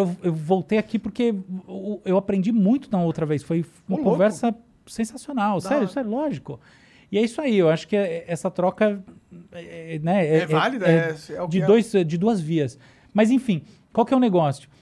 Essa felicidade do propósito é uma felicidade muito difícil de alcançar mesmo. Tem- e tem gente que tem mais, tem gente que tem menos. Só que existe uma terceira linha de felicidade, que não é nenhuma das duas coisas. Por exemplo, quando o Raul Seixas canta, eu prefiro ser esta metamorfose ambulante do que ter aquela velha opinião formada sobre tudo. Muita gente pensa assim: ah, ele só quer dizer que ele, que ele é contra o establishment. Não, que ideia idiota, não é isso. Ele quer experiência psíquica. Aquela pessoa que chega para os pais, tem 21 anos, entrou em medicina, tá lá, mora com os pais, classe média, classe alta, sei lá o que, fala assim: ó, adeus, vou pro mundo. Aí todo mundo fala: meu Deus, que burra, que burro, ele vai tá estragar fazendo? sua vida. Não entendeu a pessoa. A pessoa está atrás de riqueza psicológica, experiência. Então existe esse terceiro caminho. E em geral são pessoas que se entediam rapidamente, porque elas têm essa busca, essa sede por conhecer o que é diferente. E, e vocês dois, os dois têm isso. Eu acho que até vocês montaram, no fundo, esse, esse Por isso que a podcast. gente quis fazer isso. É, É, isso. e, e eu admiro demais isso, sabe? Outro dia eu tava pensando, quando logo, logo que vocês me convidaram pra voltar, eu pensei, poxa, é, que loucura essa vida desses caras, né? Porque eles estão todo dia lá. Eu fiz um cálculo meio engraçado, que, que daqui a pouco eu falo, mas eu pensei assim primeiro. Pô, que loucura a vida desses caras, né? Eles estão todo dia tendo uma experiência psicológica diferente. Não é uma aula, não é uma entrevista, é uma experiência mesmo. Inclusive, às vezes vocês nem entrevistam, né? Pelo que eu entendo. Eu não vejo, eu sou de ver pouco programa, mas mas na, na outra vez que eu vim, não, não foi bem uma entrevista. É Não, não é. Exatamente o que a gente tá fazendo aqui É, agora. é sempre assim, né? Eu- é, a gente tá num bar, só que a única diferença é que tem gente assistindo. É, então isso da experiência é um negócio único. Talvez seja por isso que, que o programa é tão bom, porque tem algo que é difícil de você fazer. Entrevista não é a mesma coisa. E aí, qual que é o negócio? A, a gente, como, como sociedade, entende muito pouco esse negócio da experiência psicológica. Então, quem larga as coisas para fazer alguma coisa na vida, a gente chama de louco, chama de, de, de idiota. Mas, na verdade, existe um caminho, uma outra felicidade, que é isso, você se realiza quando você tem essas coisas. Justamente qual é o marcador dela? Quando você não faz, você sente tédio. Pode crer, é o que me guia um pouco. É, Sim, é isso que eu tô dizendo. Vocês dois, com certeza. E o Monark curte é, outras viagens psicológicas também. É, tem essa também. É. um pouco da abertura com as drogas é isso, né? Eu estava aberto a uma experiência que ia transformar. me fazer- Seria uma metamorfose pra minha cabeça. Eu estava aberto a isso, né? E foi uma escolha difícil pra mim no começo, entendeu? Porque eu tinha preocupações eh, de tipo. A maconha afeta a memória de curto prazo. Isso aí é, é fato. E você acabou de, falar que acabou de falar que a memória de curto prazo é um fator muito importante no, e determinante na inteligência geral de alguém. E eu ficava preocupado, pô, vou começar a falar uma coisa, vou ficar burro. Entendeu? Aí muitos falavam, pô, você já é burro, então não tem problema. Claro que não. Mas eu ficava com essa preocupação, mas mesmo assim eu fui aberto. Aí eu acho que talvez demonstra uma, um openness ali da, da Sim, parada, né? Claro, claro. É, é esse parâmetro Como mesmo. que, que tu achou o teu propósito, cara? Você sempre soube e... Mas quem disse que eu tenho propósito? Ah, não sei. otimista sobre Você parece um pessoa. cara feliz, cara. Eu sou, sou, sou uma pessoa Você é um feliz. cara que traz o... É, eu você sou é um o cara cara que feliz. ama coisas que as pessoas não amam porque elas não se interessam. Então você é um cara interessado em coisas. Você Eu talvez- sou, sou, sou, sou. Como- Eu tenho esse gosto pela experiência igual vocês. É isso. E como que você mantém-se fora do tédio? Eu realmente... Eu, eu nunca me sinto entediado. Parece engraçado, né? Tipo assim, uma das, das sensações, das, das emoções que eu tenho muito pouco na minha vida é tédio. Mas não é por uma questão boa. Eu não tenho tédio porque Não eu tô sempre... É, eu tô sempre soterrado sobre coisas. Então, se eu vou me sentir entediado, eu tenho um super ego forte, eu vou lá, né? Uma cobrança interior forte. Eu vou lá resolver alguma das 150 coisas que estão sempre atrasadas na minha vida. Então, assim, é, é- é- uma questão é como você faz para existencialmente se sentir pleno? Essa pergunta é uma pergunta que eu não estou à altura de responder porque eu não me sinto existencialmente pleno. Agora, como é que eu. Mas você se sente perdido? Não, mas pelo menos assim, tá, eu me sinto em algum lugar no meio do caminho. Mas como é que você, não tem tédio? Ah, cara, tenho lá um, monte de empresa, universidade, isso, aquilo, filha de três anos, e, etc e tal. E, e um, Tá sempre ocupado, é- a mente tá sempre trabalhando. é, e sempre tem uma fila de coisas que eu ainda não O fiz. Igor aprendeu essa lição antes de mim, eu acho. É. E- Eu sou o cara também que tem. É, não, é que eu, não é que eu nunca me sinto entediado, mas quando eu me sinto, quando eu me sinto entediado, eu, eu tenho alguma coisa pra buscar, que nem você. Tenho filha, tenho trabalho pra cacete, então eu fico inventando umas paradas pra, pra manter o cérebro funcionando, pra manter ele correndo. Eu, eu acho que isso é Porque- fundamental, cara. A gente tem que sempre é, ter esse, esse. Aí sim, um caminho de pro- um propósito bem humilde, tá? Não é um grande propósito. Propósitozinho, que é. a- pelo menos a próxima milha, ela tá lá pra você. Né? Não, você acordar de manhã num dia e falar assim, poxa, mas o que, que eu tenho pra fazer da minha vida? Nada? É muito doloroso. Até tem uma coisa engraçada que tem uns estudos que mostram, olha que coisa que parece anti-intuitiva, que excesso de descanso faz mal. As pessoas se sentem mal, se sentem mal. Você, por exemplo, assim, se você, olha só, você põe, tem um experimento que é assim, você põe pessoas numa sala de espera, tá? Elas lá um monte de tempo. Aí você fala pra elas assim, ó, esse aqui pode fazer uma coisa, que é uma tarefa, tipo, separar as bolinhas dessas duas caixas, um negócio insuportável. Tá? Tem 5 mil bolinhas numa caixa e 3 mil na outra, você tem que arrumar para elas ficarem da mesma cor numa caixa e na outra. Aí outras pessoas não tem que fazer nada. Você pergunta para as pessoas quem quer arrumar as bolinhas, ninguém quer. Se você vê no final quem arrumou as bolinhas se sente mais feliz. Então tem isso, você tem que ter esse caminho para se sentir bem dentro da nossa sociedade. Quer dizer que sempre você precisa disso? Não. Mas na lógica da nossa sociedade facilita muito. O nosso cérebro não é. Ele não foi. pens- Ele não foi arquitetado. Ele não é. Não foi criado, não foi arquitetado. Ele não existe pra ficar no ócio, né? Sim, exatamente. Será ele não evoluiu para isso. Eu acho que não. Porque. Sabe por que não? que- Porque ele custa. Mas, mas Ele antigamente. custa energia. Não, faz sentido. Que Mas raio você vai ter um troço que gasta uma energia monstruosa em cima da tua cabeça pra nada?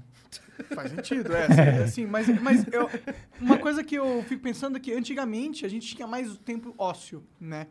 Tipo, de ficar pensando, não tá fazendo nada, sabe? Eu, tipo, a gente sempre agora tá no celular, não tem mais aquele tempo ócio. Ah, tá. Antigamente, alguns anos atrás. É, e eu, Porque eu há imagino. mil anos atrás eu acho que não, hein? Será que. Não, sei, eu não, não imagino, mas é que, tipo, os caras caçavam. Eu, eu sei que o ser humano, por exemplo, desenvolveu uma habilidade muito foda de ficar muito tempo sem comer. Porque existiam momentos que eles não conseguiam comer. O que, eles faziam? Eles não conseguiam comer, não tinha comida, eles ficavam um tempo em jejum. Será que eles não ficavam num ócio? Isso que você tá falando é. Putz, é muito bom. Sim, com certeza, com certeza. A hora que você não tá. Sim, a fome é uma, é uma constante na história da humanidade até recentemente. Na verdade, ainda é hoje em dia, né? Mas por uma questão que é de mera desigualdade, maldade do ser humano, dá para resolver o problema da fome. Mas por muito tempo não dá para resolver mesmo.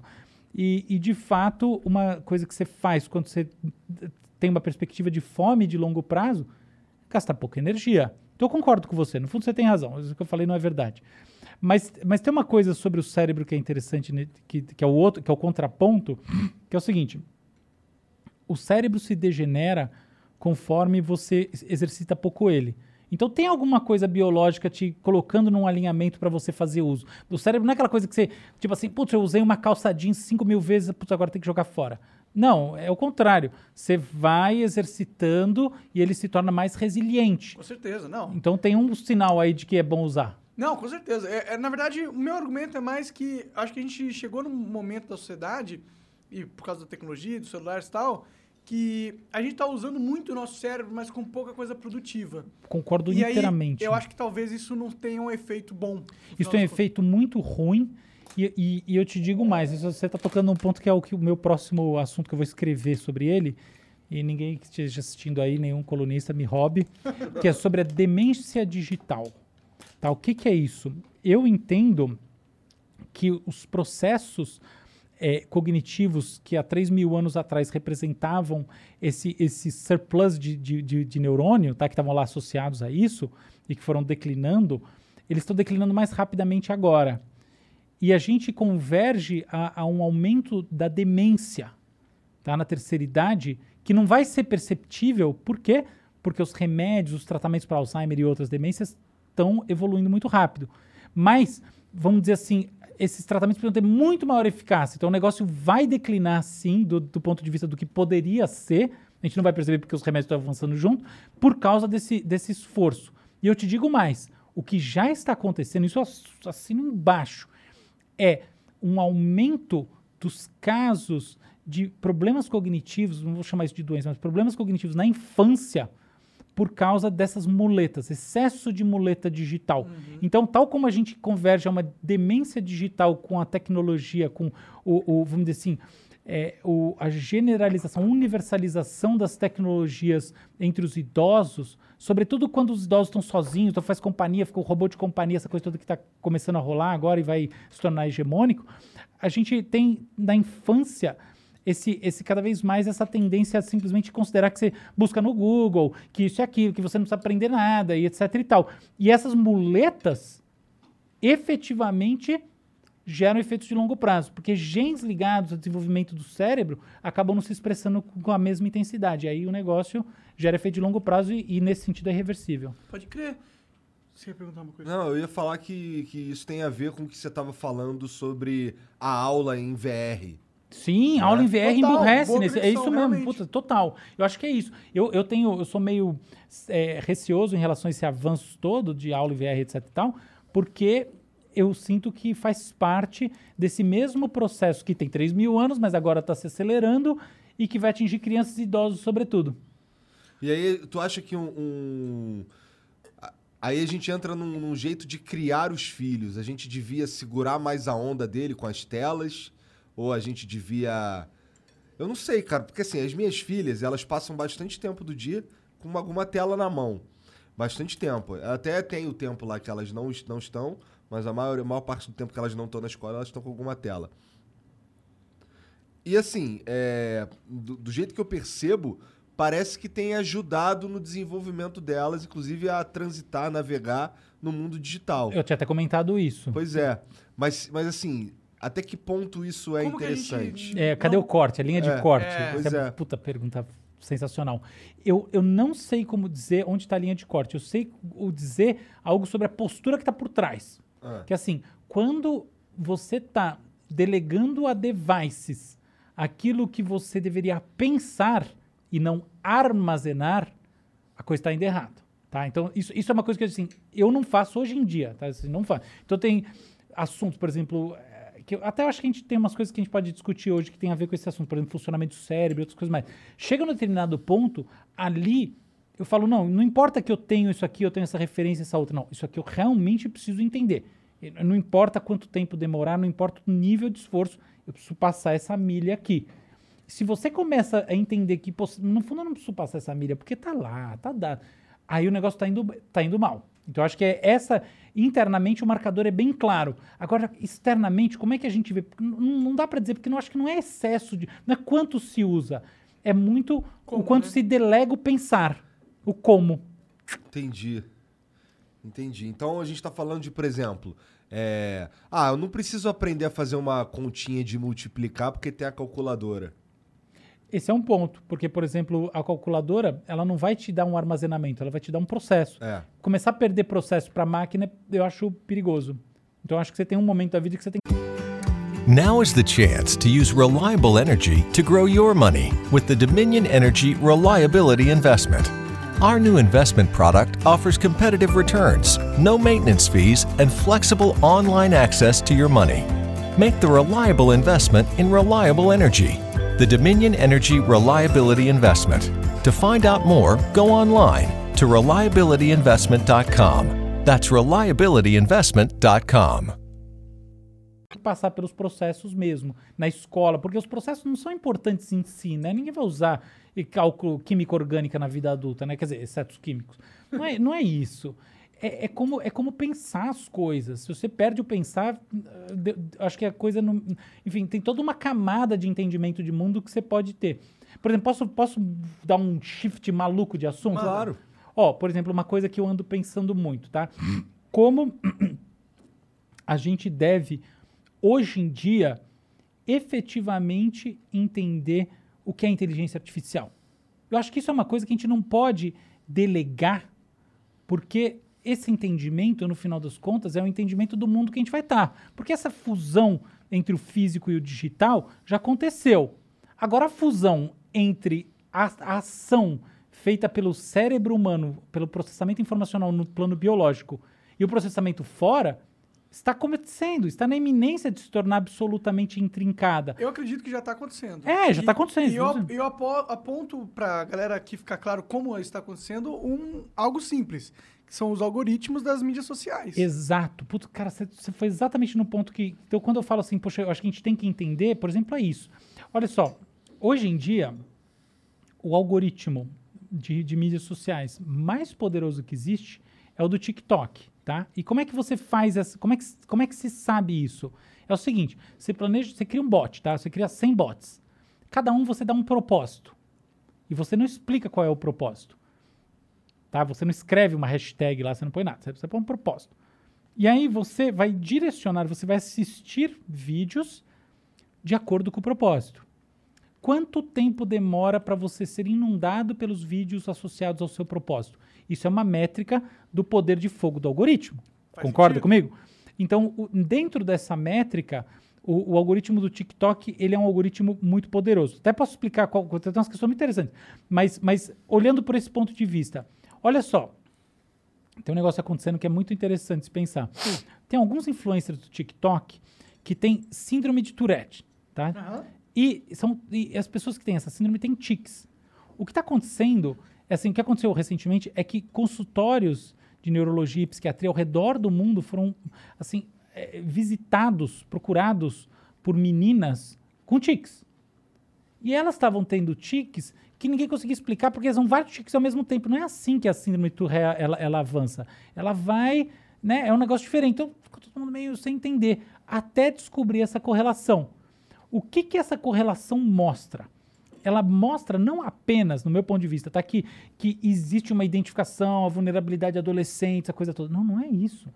Ela mostra que o poder de funcionamento desses algoritmos é imenso. E ele vale tanto para aquilo, para a pessoa que está buscando um conteúdo, quanto para aquela pessoa que ela não está buscando, ela não é que ela quer. Ela é uma espécie de presa fácil ao conteúdo, entendeu? Porque ela tem um perfil que tem uma certa vulnerabilidade. Então, quando eu falo entender esse, esse tipo de lógica, é muito assim. Qual que é a dinâmica de funcionamento desses sistemas? Então, por exemplo, a gente tem três grandes modelos de inteligência artificial. A gente tem a inteligência artificial que basicamente ela é reativa. Então, por exemplo, assim, quando você vai pegar o algoritmo da, de recomendação de filme da Netflix, tá? Então ele vai te dar um filme, mas aquilo que você está fazendo naquele momento não vai impactar o o- a sequência de filmes que você vai ver depois. Ele tem uma atualização. Você tem um outro tipo que é de memória de, de curto prazo. Tá? O de tipo de memória de curto prazo é, por exemplo, quando você está. Pensa um carro, o carro autodirigível. Tá? O carro autodirigível ele, ele, ele, ele avança tecnologicamente em níveis. Tá? Nível 4 e 5 são os níveis mais avançados. Imagina que ele está no nível 4 ou 5. Então o carro está aqui andando e ele vai mudar de faixa. O que, que ele precisa? Ele precisa de um buffer de memória no qual ele possa mapear o comportamento dos outros carros para ele saber onde ele vai. Ou seja, ele tem uma memória que na prática significa uma taxa de atualização em tempo real. Ok?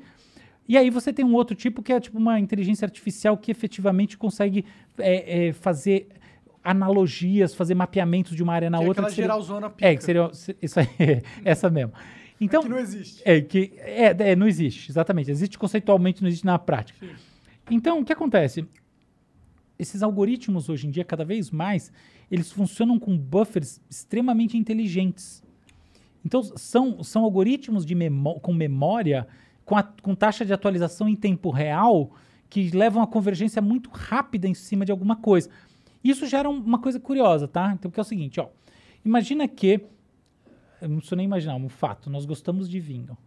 Aí a gente começa a, se eu tivesse uma conta no TikTok, eu procuraria vinhos, lá. Aí eu começo a olhar vinhos. Daqui a pouco ele entende que é vinho, o algoritmo, né? Ele, né? Não tem personificação possível no caso desse. Pode ser elas, viu? É, pode ser ela, é, né? É ela, tipo no filme Her. É. Genial aquele Inclusive, eu filme. prefiro, né? Se for fazer uma inteligência artificial, faça feminino. Ah, você sabia que as vozes são sempre femininas, né? Ah, Todo mundo prefere. Claro. É, óbvio, lógico. Eu entendo. In- Inclusive as mulheres, sabe? Tem uma questão toda de, de percepção implícita de, ag- de agressividade. É. Pode não é à toa, porque sempre a voz é feminina. Entendi. É interessante isso, né? O Waze, tudo, mas todo mundo tem a voz feminina como default. Mas vamos lá, beleza. Aí eu tenho o algoritmo. Se eu sou um ser humano normal, eu não, eu- não quero reduzir minha vida a vinho.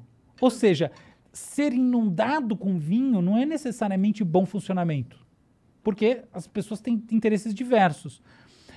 De fato, os algoritmos funcionam assim, eles te dão alguma diversidade. Mas existe uma questão que é muito interessante, que é, no final das contas, eles te dão mais daquele estímulo do que você mesmo buscaria espontaneamente. E o que acontece é que, pelo menos, essa é mi- minha tese, tá? É, não- está em lugar nenhum também. Se alguém estiver assistindo, sempre tem gente assistindo, não roube minha tese. Mas o que eu sinto, o que eu acho que acontece, é que você acaba sendo sufocado. Existe um overwhelming, como se diz em inglês, de, de um mesmo conteúdo. E isso daí gera em você uma dessensibilização. É tipo o problema do filme pornográfico. O filme pornográfico, para mim, não tem problema nenhum. Mas a lógica do filme pornográfico é uma lógica de dessensibilização do sexo mais animal que tiver. Sim. E Esse é o, então, quando eu falo do problema, não é o problema do filme em si. O problema é da lógica de quem, puta, só filme pornográfico, né? Essa coisa toda, no final das contas, pode atrapalhar os relacionamentos, uma coisa assim, porque no final dos contos existe uma dessensibilização do ponto de vista da experiência. Entendeu? Sim, você vai lá, tá transando com a sua mina, do jeito bem whatever, e você fala, mano, eu vejo a mina plantando bananeira com sete caras atrás. É, ou, exato. Ou outras coisas mais. É isso aí. Então, então olha, olha dentro do mundo do algoritmo como isso, como isso é, é- é absolutamente paradigmático, quer dizer, como isso é a regra, você começa a ter dessensibilização. Qual é a solução? Manda o conteúdo mais intenso. Porque, veja bem, a lógica das bolhas e da, da radicalização na internet não é uma lógica maquiavélica qualquer. Não, é o seguinte: depois de um tempo vendo o mesmo conteúdo, você começa a ter dessensibilização. O que, que você faz?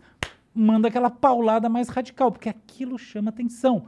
E no final das contas, qual é a sua métrica? Tempo assistindo. Então, como é que você vai aferir a sua métrica? Pelo tempo que a pessoa está vendo um vídeo. O que, que ela vai ver mais? Aquilo que chama atenção, não necessariamente aquilo que ela gosta. Então ela começa a, a ser tomada, do ponto de vista da sua atenção, pelo caráter extremo do estímulo. Só que como o estímulo vai sendo repetido, na- no caso o vídeo, ela vai achando que aquilo tá normal, ela vai implicitamente, não é que ela acha conscientemente. Mas Ela começa a se sentir que tá, tá de boa, é tipo filme pornográfico. Um negócio que fica dois anos sem ver o filme pornográfico, você fala, caralho, que negócio louco. Entendeu? É assim, todo mundo. Então, existe uma lógica, e, por exemplo, quando a pessoa tem, aí vai o caso de, dessa, desses tics, essa coisa toda. Então a pessoa começa a ter um negócio, ela tem uma ansiedade, um negócio assim. Então, essa pessoa, ela começa a ver eh, eh, vídeos sobre depressão, ansiedade, etc e tal. Daqui a pouco, ela está vendo os vídeos, tipo, radicais no negócio. E é óbvio que ela começa a naturalizar aquela experiência e achar que, tipo, o mundo é um lugar que não presta para viver. Então, quando eu falo de entender essas lógicas, tem um pouco isso. Existe uma questão da tecnologia que está armazenando, tá? Então, esse, esse paradigma da memória de curto prazo dentro do algoritmo é absolutamente fundamental para isso, porque ele não está tendo uma taxa de atualização depois da hora que você offline, tá? Ele está tendo a taxa de atualização online em tempo real, mas no final a consequência prática tem a ver com a maneira como o cérebro funciona, que é você vai tendo desensibilização de estímulos e aí ao longo do tempo você vai precisando ter estímulo mais intenso, que não é que o, o algoritmo pense, eu vou dar algo mais intenso. Aqui, quando ele dá algo menos intenso, você não clica. É. Tcharam. E acaba ah, exacerbando a radicalização, radicalização não das polaridades políticas, mas sim do pensamento humano, né? É, exatamente. Exatamente. E- e- e isso daí eu acho que traz infelicidade. Porque no final, é aquela história. Se você converge diretamente às pontas, você não tem mais onde ir. Então aí você perdeu um caminho. A graça está no caminho. Total. É o meio, é o meio do caminho, né? É, o meio do caminho que é o negócio. É o Então- equilíbrio, o segredo da vida. Um Muito bom bem. vinho tem que ser encorpado, tem que ter um, tem que ser um equilíbrio. Um excelente bom, muito vinho. bom. Puta Ô, merda. você falou que é um cara ocupadaço. Eu queria ter curiosidade de saber. Qual, você me contou, mas eu não lembro. Quais são suas empresas? O que, que tu faz, cara? O que, que tanto ocupa teu tempo? Bom, uma coisa que ocupa meu tempo é pensar. Assim, isso aí não abro mão. Então eu gosto, gosto O que, de. que você faz pra pensar? O que que, qual que Álvaro está pensando? O que ele tá fazendo? Eu, em geral, assim, tem, tem duas coisas que eu faço. Primeira. Dá uma cagada. É, tem, tem essa lógica, dá, dá uma cagada, essa, essa é a hora clássica. Clássica. Até Mas- Albert Einstein pensar. A gravidade foi, pen- foi pensada cagando. Fake news. então, assim, o que, que, que, eu gosto de, de, de fazer? Primeiro, pensar coisas encapsuladas. Cada vez mais eu ando pensando ideias pequenas. Por exemplo, é, recentemente, ó, a gente falou um pouquinho sobre o surgimento das, das religiões moralizantes, né? Então, recentemente eu tive a seguinte ideia. É só um exemplo, vou bem rápido nele. A gente está num momento, do ponto de vista histórico, que quando a gente olha para as grandes tendências do Ocidente, sobretudo do Ocidente mais industrializado, os países que a gente chamava antigamente de primeiro mundo, ainda chama, vai? Tá aí? O que, que a gente vê? Uma queda na popularidade das religiões. Isso é um fato, tá? E, inclusive, por exemplo, nos Estados Unidos, o cristianismo fez assim, tá? Então tem, tem uma queda de, de, de- nessa, nessa, no espírito religioso. O que, que a gente tem em alta, em contrapartida? Uma- um, um aumento da busca da espiritualidade livre. Então, por exemplo, uma coisa que está rolando muito é o lance da meditação, meditação transcendental, isso aí tá bombando, tá?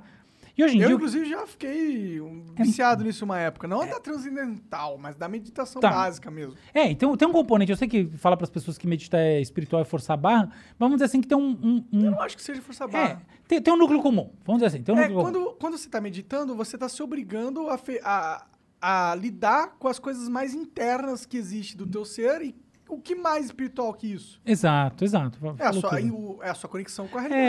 É, eu acho que é isso mesmo. É isso mesmo. Então, não tem nada mais, mais espiritual do que seu ser interno, então o seu ser interno é espiritual, ponto final. Beleza. E aí, o que que a gente vê hoje em dia? Uma explosão dos aplicativos de meditação. Para pra pensar uma coisa. Mindspace. É, Mindspace, por exemplo. Headspace, que chama. Headspace, verdade. É. E pensa uma coisa. Cadê o correlato disso no mundo das religiões? A gente tem efetivamente é, é, missas e, e cultos rolando no Zoom, e, né, isso rolou muito na pandemia e tudo mais. Mas cadê o correlato? Então, o que, que eu, que que eu, eu concebi? Eu acredito que o futuro das religiões está nos assistentes virtuais. Os assistentes virtuais vão ser religiosos. Então, o que vai acontecer, no meu ponto de vista, é que os pais vão implementar sisteminhas que vão estar disponibilizados, vão ser criados. Eu acho que um- uma tendência do futuro é essa. Espero que não tenha ninguém ouvindo esse É a programa. Pokédex. É tipo uma Alexa crente.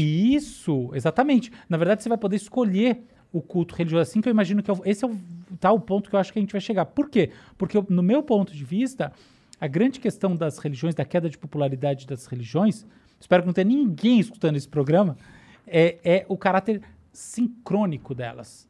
Entendeu? Eu- como é que a nossa cara sociedade. pode estar até ouvindo, tem ninguém entendendo porra nenhuma.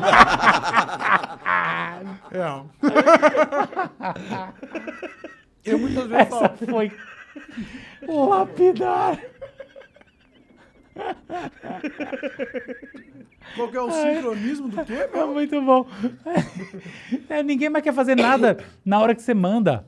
A questão Ah. toda é sincrônica. Ninguém quer trabalhar, ninguém quer fazer nada na hora que você manda. Quer fazer de maneira assíncrona. Entendeu? Então o aplicativo de meditação bomba, porque um liga às 8 Faz da a noite. hora que quiser a hora e que- foda-se. É, Né? trocar e-mails é isso. Entendeu? Então qual que eu acho que é o futuro dessa. da- da- onde isso vai convergir? Nos aplicativos que vão criar essas esses relacionamentos com as pessoas a partir da evolução desses princípios da, da linguagem natural, né, do Natural Language Processing, né, do GPT-3, o os outros os grandes algoritmos aí, Claro, claro. é, dentro desses assistentes virtuais. GPT-3 é o algoritmo de que mais avançado, quer dizer, na verdade o mais avançado é chinês, chama Wudao, mas são algoritmos que, que falam coisas, escrevem coisas, Ah, tá? tá, tô ligado. Então, enfim, o meu entendimento é que é esse o futuro da- das religiões. Implementar um aplicativozinho, então você vai ter da sua congregação, do seu, da sua religião, etc. tal, Assim como das suas ideologias. Vai ter o marxista, o, o liberal, isso, aquilo. capital. E assim isso vai ser, essa vai ser a transformação de mindset. né, No fundo, a educação familiar vai estar muito ligada a isso. Que eu acho que assim, é, meio, é bastante distópico no meu ponto de vista. Eu não acho isso lindo. Mas enfim, então uma coisa que Você eu acha isso tópico? Acho um pouco, eu- sabe por quê? Porque a criança que- é vulnerável. E isso tem um efeito, uma eficácia insana. Eu acho que assim, a eficácia vai ser muito maior. Então, no final dos contos, tudo que tem muita eficácia me preocupa. É que nem o algoritmo do TikTok, do, do Instagram. Me preocupa um pouco essa questão toda da Se ele é muito eficácia. eficiente, se ele estiver parcialmente fora da linha do alvo que a gente con- considera ético, fudeu. Ele vai ser muito eficiente em ser não ético. É isso. E falando nisso. Só, só, só, só pra chegar Ah, nesse ponto. desculpa, claro. Então, por sinal, o Igor ia dizer uma coisa. Desculpa, Igor. Não, não, não. Você que tava falando, pô. Eu tô só ouvindo aqui, professor. Ah, tá bom. Então é o seguinte, eu entendo que essas coisas são importantes pra gente pensar nossa, nossa realidade. Então, uma das coisas que eu fico fazendo da vida é pensar essas coisas, entendeu? São ideias novas, como as coisas vão ser no mundo. Então, essa é uma. Outra, por exemplo, assim, os vieses da inteligência artificial. Qu- quais são os vieses? Como é que a gente categoriza os vieses da inteligência artificial? Que é um dos temas mais importantes hoje em dia né, no, no- no nosso debate social, porque inteligência artificial e inteligência natural são, como você falou, caminhos convergentes, ou coisas que você falou de outra maneira, mas é isso. Então, estão juntos, entroncando. Então, como é que a gente vê esses vieses? Então, eu, eu- eu, por exemplo, criei uma maneira de, de entender isso. No meu ponto de vista, a gente tem vieses que são dependentes do sujeito. Por exemplo, você vai fazer uma propaganda na internet, você escolhe o público-alvo. Então, quem vai ver as suas coisas é, enfim, é, é alvo de algo que foi determinado intencionalmente por você. O algoritmo, no final dos contos, abriu a oportunidade de você criar um viés. Outros são os chamados vieses líquidos do processamento, no meu ponto, na minha nomenclatura. O que quer dizer isso? São os vieses que estão implementados no próprio algoritmo. Alguns vieses são vieses que efetivamente geram tomada de decisão. Outros vieses, eles só geram recomendação. Então, por exemplo, existe um, um algoritmo chamado Compass americano, que usado na- na- nas cortes americanas, que ajuda os juízes a pensar eh, progressão de regime, tá? E, então, por exemplo, a pessoa que vai eh, efetivamente poder sair do, da- do cárcere e, e, e também, progressão, na verdade, progressão de pena e também a magnitude das próprias penas, ok? Esse algoritmo, ele não vai determinar a pena, ele vai dar uma recomendação para o juiz.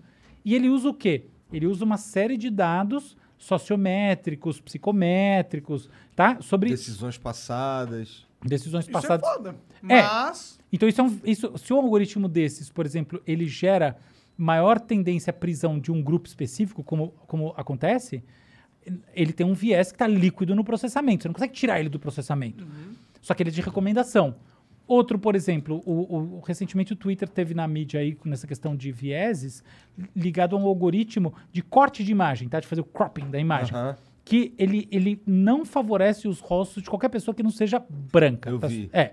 Então, esse é um algoritmo que você não tem escolha em relação a ele. Ele vai definir aquilo que vai acontecer e ponto final. Então, ele é diretamente decisório. Então, no meu ponto de vista, o que acontece? Não necessariamente o algoritmo que é diretamente decisório é pior do que o de recomendação, tá? Você vê esse caso aqui, tá, tá bem claro isso. Mas o fato é que os que têm- que estão líquidos no processamento são mai- de maior preocupação do ponto de vista da sociedade, porque são mais difíceis de você trabalhar. O outro é só você proibir o sujeito de, pô, você não pode oferecer anúncio só para mulher, só para homem, coisas assim, tá? Agora, o, o problema aqui desse outro lado é o seguinte: quando você vai para alguns casos de vieses, você vai para efeitos deletérios na sociedade que geram consequências de longo prazo, outros geram consequências de curto prazo. Então não é só se ele, se ele é decisório ou não. E a gente entra numa questão que é muito importante, que é a liberdade de expressão. E a gente entra numa questão muito importante que é a liberdade de expressão. Genial o que você está falando. E é esse o ponto. Então eu acho que assim, é esse o negócio. Então, e- então, uma parte do que eu fico fazendo é tentando teorizar assim, essas cápsulas mesmo de futuro, sabe? O que, que vai rolar? Por quê? Alguém está me pagando para isso? Até tá um pouquinho, mas é pouquinho, não, não muda a minha vida, não muda nada. É for fun. Eu faço porque eu gosto. Não tem nenhum sentido. Não quero ficar famoso, não quero nada, não é pelo que eu ganho em publicar ali ou aqui. Nada, tô, tô nem aí pra nada disso. É porque eu gosto mesmo, é prazer, coisa Pra tirar de. teu tédio. É, exatamente, para não, pra não entrar no tédio. E- então, isso é uma coisa que eu faço. Outra que eu faço tem a ver com como, como você organiza uma, uma esteira mais longa, né? Desculpa ciência é só, esteira. Só voltar um pouquinho pra você não mudar, porque eu tenho uma curiosidade. Pode falar. Você falou desse negócio da, da liberdade de expressão, que é um Você falou. É, sim, eu mas- só equei. É verdade. Porque foi muito bom. Mas, é, como que você... Se você enxerga que... Não, você falou. É. Não, eu só deixei, eu dei a bola. Ele é o nosso Zico, ele chuta no gol. Como... Zico é foda, né? É. Ô, velho. Tirou você, onda, Zico. Como você enxerga a, a liberdade de expressão sendo cerceada através dos algoritmos hoje em dia? Você enxerga isso de alguma forma? Você falou que tem, tem essa coisa de ah, aquele viés ser reforçado e você acaba separando as outras, as pessoas em bolhas tal. Mas até, até isso não é tanto infringir a liberdade de expressão da pessoa, né? Como que você vê que poderia ser problemático o algoritmo com a liberdade de expressão? Você falou das, de conteúdos que são excluídos. O YouTube hoje tem um filtro, que é uma inteligência artificial, que decide quais conteúdos devem estar na plataforma ou não. Por exemplo, de- decapitação. Não quer uma, de- uma decapitação no YouTube, né? Não é legal que exi- exista. Só que existe um problema. Esse filtro é legal que exista porque você não quer que um cara seja deca- decapitado e esteja no YouTube. Porém, a partir do momento que você coloca um filtro, esse filtro é, muda de escopo, a gente tem um problema, porque não só cabeças rolando estão sendo proibidas, mas certos, dis- de certos tipos de discursos. E aí, às vezes, esse algoritmo ele foca num discurso que pode ser nocivo, tipo racismo ou homofobia, mas acaba tirando vídeos que o algoritmo interpretou como racismo e homofobia, mas não eram necessariamente, entendeu? E aí você acaba tendo um problema de liberdade de expressão, porque você tem um algoritmo ali que quer fazer um filtro do conteúdo, ele tem uma boa intenção, mas acaba tirando ah, opiniões que poderiam, que era que faziam parte do discurso público. É, eu, eu simplesmente faço das suas palavras as minhas. Você disse tudo. Eu acho que é isso mesmo. Você tem total razão no que você está dizendo. Acontece muito. E eu acho, a propósito, que o que, o que, te- o que uma das coisas, tá? Tem muitas coisas que estão por trás disso. Mas uma das coisas que está por trás disso, curiosamente, é econômica. Porque é o seguinte: nos países emergentes como o Brasil, o número de pessoas, moderadores humanos, envolvidos na filtragem de conteúdos é menor do que, por exemplo, nos Estados Unidos.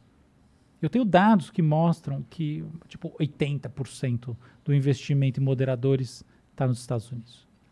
Então, o algoritmo tem que, de fato, baixar a régua, tá? do ponto de vista da percepção do que é perigoso, nocivo ou contra as políticas da empresa, porque falta o, o- o moderador humano. Ent- Entende? Então, eu acho que não é só uma questão de, do quanto, né, da lógica da liberdade de expressão em si, mas do quanto a atenção está sendo dirigida a alguns dos maiores mercados do mundo. Então, um caso paradigmático hoje em dia é o da Índia. A Índia é o maior mercado do mundo para o Facebook.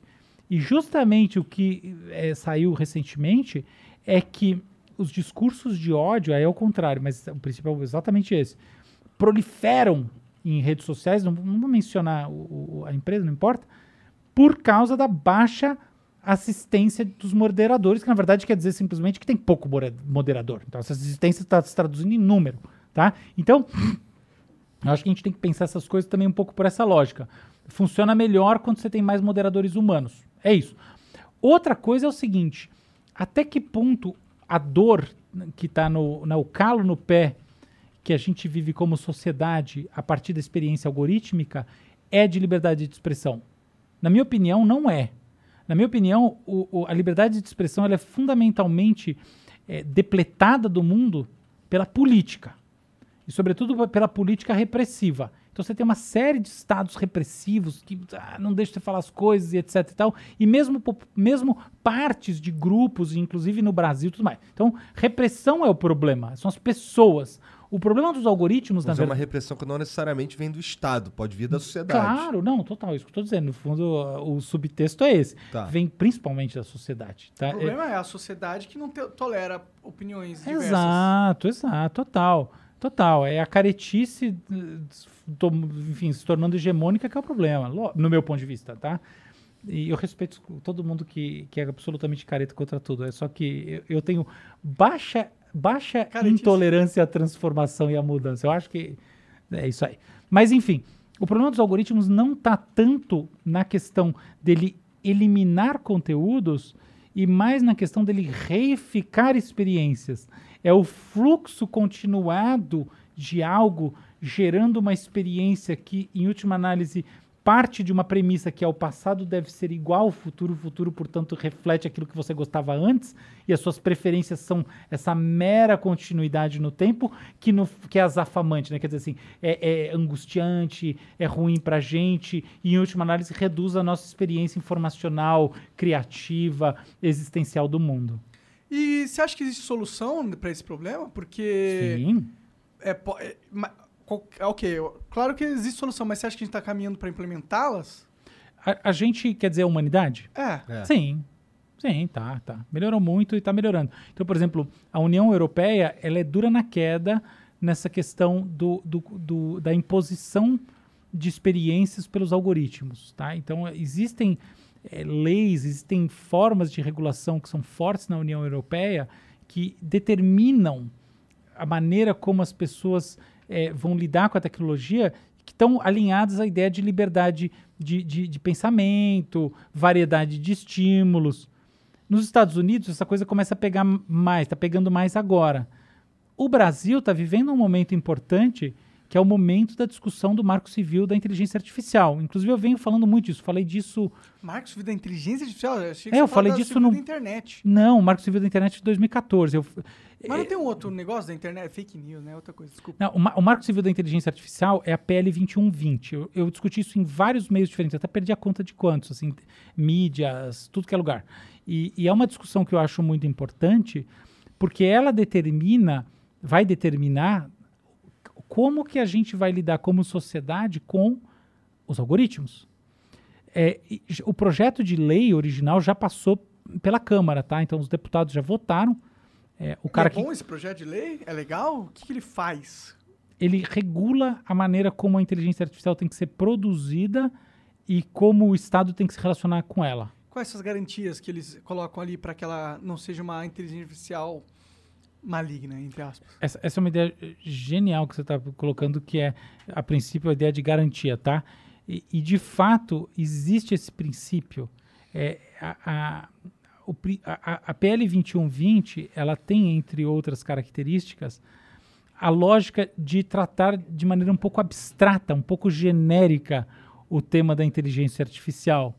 E tratando dessa maneira, ela fala disso, que tipo, a inteligência artificial não pode fazer mal para o ser humano. Não é nessas palavras, tá? Sim, claro. Eu acho que, curiosamente, que no caso como esse, a gente tem que sair dessa lógica e entrar numa outra lógica. Porque é o seguinte, olha só. Quando a gente vai para o mundo real dos, dos- dos- do aprendizado de máquina, enfim, da, do que é inteligência artificial na prática, tá? Não no mundo da fantasia. O que a gente vê é que a maior parte dos algoritmos, do que foi inventado, os modelos, são open source e foram criados por cientistas. O cientista que cria, ele não é parte da cadeia de negócios que vai gerar um impacto na vida das pessoas. Então, acho que a gente tem que ser um pouco mais específico nesse tipo de debate para encontrar esses agentes que são agentes da comercialização, que tem como objetivo alguma coisa, e, portanto, se eles têm como objetivo que é, que é a- a- lucrar, e que eles têm que ter um tipo de responsabilidade que é diferente do desenvolvedor da coisa, tá? Então, o agente da inteligência artificial, em última análise, é um sujeito, o criador, que não está necessariamente participando da cadeia comercial do, de software. E não tem muito a ver, muitas vezes, com as tomadas de decisão que vão impactar as pessoas. Então, dito isso, eu acho que tem progresso no, no- no- desenvolvimento de, de uma lógica, de uma lei. Eu, acho que eu, sou, eu sou completamente a favor da gente regular a inteligência artificial, tá? Não tenho nem, eu não tenho nem dúvida disso. Nem dúvida. Mas eu acho que existe uma diferença aqui, umas sutilezas que o projeto de lei ainda não, não encontrou no meio do caminho. Que não é por mal, tá? É porque essas sutilezas têm a ver com a prática da coisa. Eu só sei porque, entre outras coisas, eu tenho fábrica, de- eu tenho, tenho empresa disso, que é o WeMind, que é a empresa de- que faz algoritmos, que faz os melhores do Brasil. Então, eu- como eu sei, Você eu, tem uma empresa de algoritmos? eu algo de inteligência artificial. Na verdade, eu tenho duas. Cara, que legal, cara. É? Eu, vou te encher o saco no futuro. Tá bom. Porque eu. Não, você não me enche o saco. Não, mas. ah, Você vai falar comigo no futuro Eu vou sobre falar isso. com você no futuro sobre isso, que eu quero criar um jogo com, intele- com uma inteligência artificial que se adapta ao player e tenta matar ele. Um MMORPG. Ah, mas tem tantos assim? Você não precisa de mim Não pra tem isso. nenhum assim. Não, não. Que, que, o que, que jogo eu- assim? o- não, o jogo que se adapta ao comportamento do, do, do usuário tem muitos. Dá um exemplo. Eu não, eu não entendo muito de jogo, eu, eu entendo de, de motor de jogo, tá? Então, por exemplo, assim, eu sei que no Unity, que é uma linguagem de jogo, você tem algoritmos que, por exemplo, você vai no GitHub, que é um, lugar onde você repositório de código, e você tem códigos para implementar adaptabilidade de jogo, tanto redes bayesianas quanto outros códigos que geram isso, tá? Então, por exemplo, se a pessoa é mais fraquinha, sabe aquela coisa de jogar contra a máquina? Ah, Como é que é o tradicional? Weekdays starting at 4 on NBC4. Another school year with so much uncertainty. News 4 is working for you, dedicating important coverage to keeping kids safe at school. helping you navigate the biggest issues facing parents, children, and teachers. and giving you expert guidance from local doctors and educators. and showing you ways to manage stress weekday afternoons starting at 4. We'll help you get through the school year safely. Weekdays starting at 4 on NBC4. We're working for you. Você tem a fase 1, a fase 2. Agora tem um modelo diferente. Assim, se o jogador é mais fraquinho, você fica mais facinho. Entendeu? Então ele tá se adaptando a você. Entendi. Não, é que nesse caso é, seria meio que o oposto. Eu entendo que já deve existir alguma tecnologia nesse sentido. É que eu nunca vi um, um, tipo uma inteligência artificial que capta todos os dados das, do- das decisões dos players no mundo, no mundo MMORPG, que é tipo 20 mil pessoas ao mesmo tempo jogando. E aí ele se adapta ao como os players estão se comportando no mundo e tenta criar mais dificuldade para ele. E, na verdade, eu precisaria da sua ajuda para encontrar essas pessoas, porque é muito difícil encontrar pessoas no Brasil que têm esse conhecimento, entendeu? E aí, pô, quando eu quero, quiser no futuro montar essa empresa de games, eu quero que você me indique uns cara pica que entende que saberia montar um software dessa magnitude, entendeu? Tá bom, pode deixar, conta comigo. Nossa, Você tava falando que tu tem várias empresas e É. tem duas empresas, na verdade, de, de É. inteligência Quantas artificial. empresas você tem, cara? É, eu- eu- o, o, o, o pessoal, os sequestradores assistindo em casa vão começar a achar que eu sou rico. Eu não sou, não. Tem cara que vem aí que é bilionário. e fala ah, que é então tá bom. Vocês- Não, mas eu não sou nada disso. Não é? É, eu, eu, eu tenho uma, assim, eu sou sócio do Instituto Locomotiva, que é uma empresa de pesquisa muito legal. Gosto muito de ser sócio lá e, e acredito muito na missão da De locomotiva. locomotivo de trem? É trem, é isso mesmo. Eu amo trem, mano. Eu também. Eu odeio que o Brasil não tenha um trem, tipo, é, pra passageiro que vai Rio ou São Paulo a Pois qualquer é, hora. pois é. É, Então, esse é um ponto complicado, né? Porque você para pra ver, a nossa transformação tecnológica de verdade, a grande transformação, foi, foi Juscelino Kubitschek que promoveu. E, e Kubitschek foi um visionário, né, inclusive um visionário do ponto de vista regional, né, ele, ele, ele foi o cara que teve o pulso de bancar a, a a Brasília como, como, como uma- um, enfim, um núcleo administrativo que supostamente estaria apartado das brigas do Sudeste, do, do litoral, na verdade do Sudeste não, do litoral como um todo. Então é um cara visionário, tá? Brasília teve mil problemas, não importa, Mas... Não foi pra fugir do brasileiro, ir lá pro meio do Brasil, longe de tudo. Não, originalmente a ideia era, era boa essa. Tem, tem um quê disso. Mas tem, tem um quê de, na verdade, conseguir encontrar um espaço de neutralidade dentro de uma, de uma, de uma lógica de disputas políticas muito Tipo, intensas. vou centralizar o poder pra ele representar todo mundo. Não, vou, vou colocar longe pra boa. É, vou centralizar É. fora do centro. É. Eu, vou, eu vou centralizar num, na Lua, entendeu? Tipo, um lugar lá no Planalto. É. É, lá no Planalto Central. Então a coisa vai ganhar um pouco de, de, de respiro. Então te- teve uma boa intenção aí. Claro que tem mil outras coisas que justamente ali você fecha o núcleo que pode fazer o oposto do que está se prevendo. Não importa. Mas tem um lance que eu acho que é o mais é, relevante para essa nossa conversa, esse papo aqui especificamente, que é o seguinte: Juscelino fez uma transformação da indústria baseada no carro. E por que, que ele fez isso? Por- porque era aquilo que, que, em termos mais imediatos, permitia a gente entrar na rota do progresso. E ali a gente entrou num- num- numa espiral de eliminação do- da competitividade das nossas ferrovias, das nossas hidrovias. Tudo isso foi morrendo em função do investimento na construção de estradas, A gente teve um foco só. a gente teve um foco só e um foco ligado a uma percepção da importância da industrialização rápida que países que não seguiram talvez se deram melhor. Entendeu? O A longo ponto prazo, entendi. É. Então, eu, eu, por exemplo, sem entrar em discussões sobre esse país, aquele país, mas assim, a gente já teve ferrovias, não é que a gente nunca teve ferrovia. Já teve ferrovia, a gente tem ferrovias.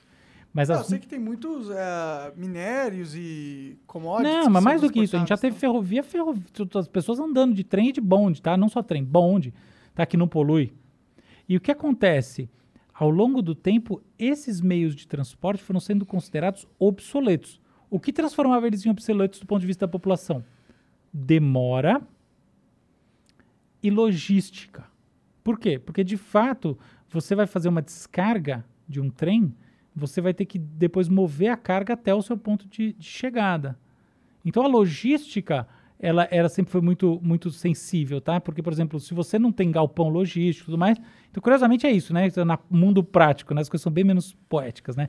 É onde... Como é que você faz a logística da descarga do trem, tá? Então, por exemplo, você, você vai na China, nos lugares onde você tem estruturas logísticas poderosas, cara, você, você entende imediatamente a importância da logística para um país. Mas, enfim, o que acontece? A gente, em vez de investir nesse, nesse bloco, que é como é que eu tiro as coisas do trem e faço chegar em algum lugar, tá? tipo assim, como é que eu faço chegar as exportações em, em São Paulo rápido, o que, que a gente pensou? O caminhão entrega na porta. E aí teve aí, aí entrou o problema, porque o caminhão entrega na porta, mas aos custos do quê?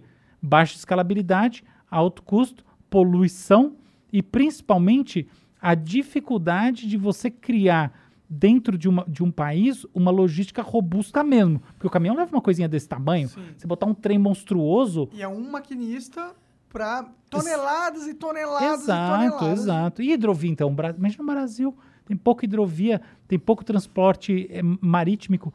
Cara, é um país monstruoso com uma costa gigante e, e, né, e uma tradição de navegação e tudo mais. Mas é isso.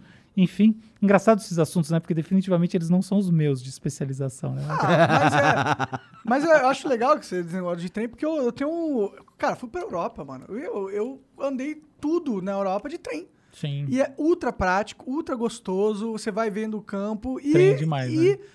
Porra, eu fico triste, parece que o país não...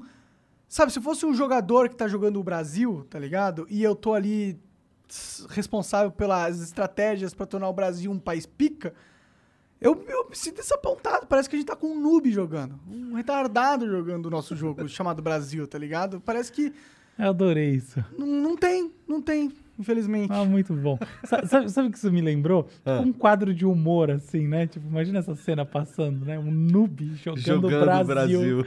Ai, que bom. Tipo, TV Pirata. TV É, Pirata era um clássico é. maravilhoso. Isso Aí foi tu muito... ressuscitou pra caralho, que TV Pirata faz um tempo. Foi a última já. vez que eu vi TV. certo você. Ô, todo respeito, podemos abrir esse outro vinho Vamos, vamos, vamos. Esse, esse é muito legal, esse aqui também. Esse aqui, Conta um pouco da... Esse aqui é um... esse é um Barolo, É, tá? Meu pai falou que esses vinhos aqui é pica. Esse, sim. Não, É seu pai uma- falou do outro. Seu pai falou do, do Brunello Ele de falou do Montaltino do que a gente tomou. também, ele ah, ele falou do. Barolo É, também? Desculpa. é fã- é fã de- tá, tá. porra. Não, então Barolo é muito legal. Eu, eu, eu particularmente gosto muito de Barolo. Assim, meu vinho preferido é Barolo. Eu eu mais tomo é Barolo. Assim, na, na minha eh, visão, os vinhos mais legais são vinhos que ao mesmo tempo têm uma leveza e tem um aroma, uma coisa assim. Então, por exemplo, eu não gosto do vinho que tem muito tanino, aquele vinho. Escuro, pesado. Eu fico meio na minha cabeça, não é um negócio. E o Barolo tem isso. Você olha, ele é quase ros... ele é meio rosáceo. É muito E gostoso. ele é assim 14,5%, às vezes 15% de álcool, então ele é o power. Vai ser bebe só que redondinho. Esse daqui é um, é um Grand Cru lá de, de Saint-Emilion. É, é, um, é um vinho da, é bem legal. Muito chique, hein? É, Queria é um vinho esses chique, é um vinho. Como é é? chique. Saint Million. É, isso. tá? É, é um vinho bem legal, tá? É um Bordeaux.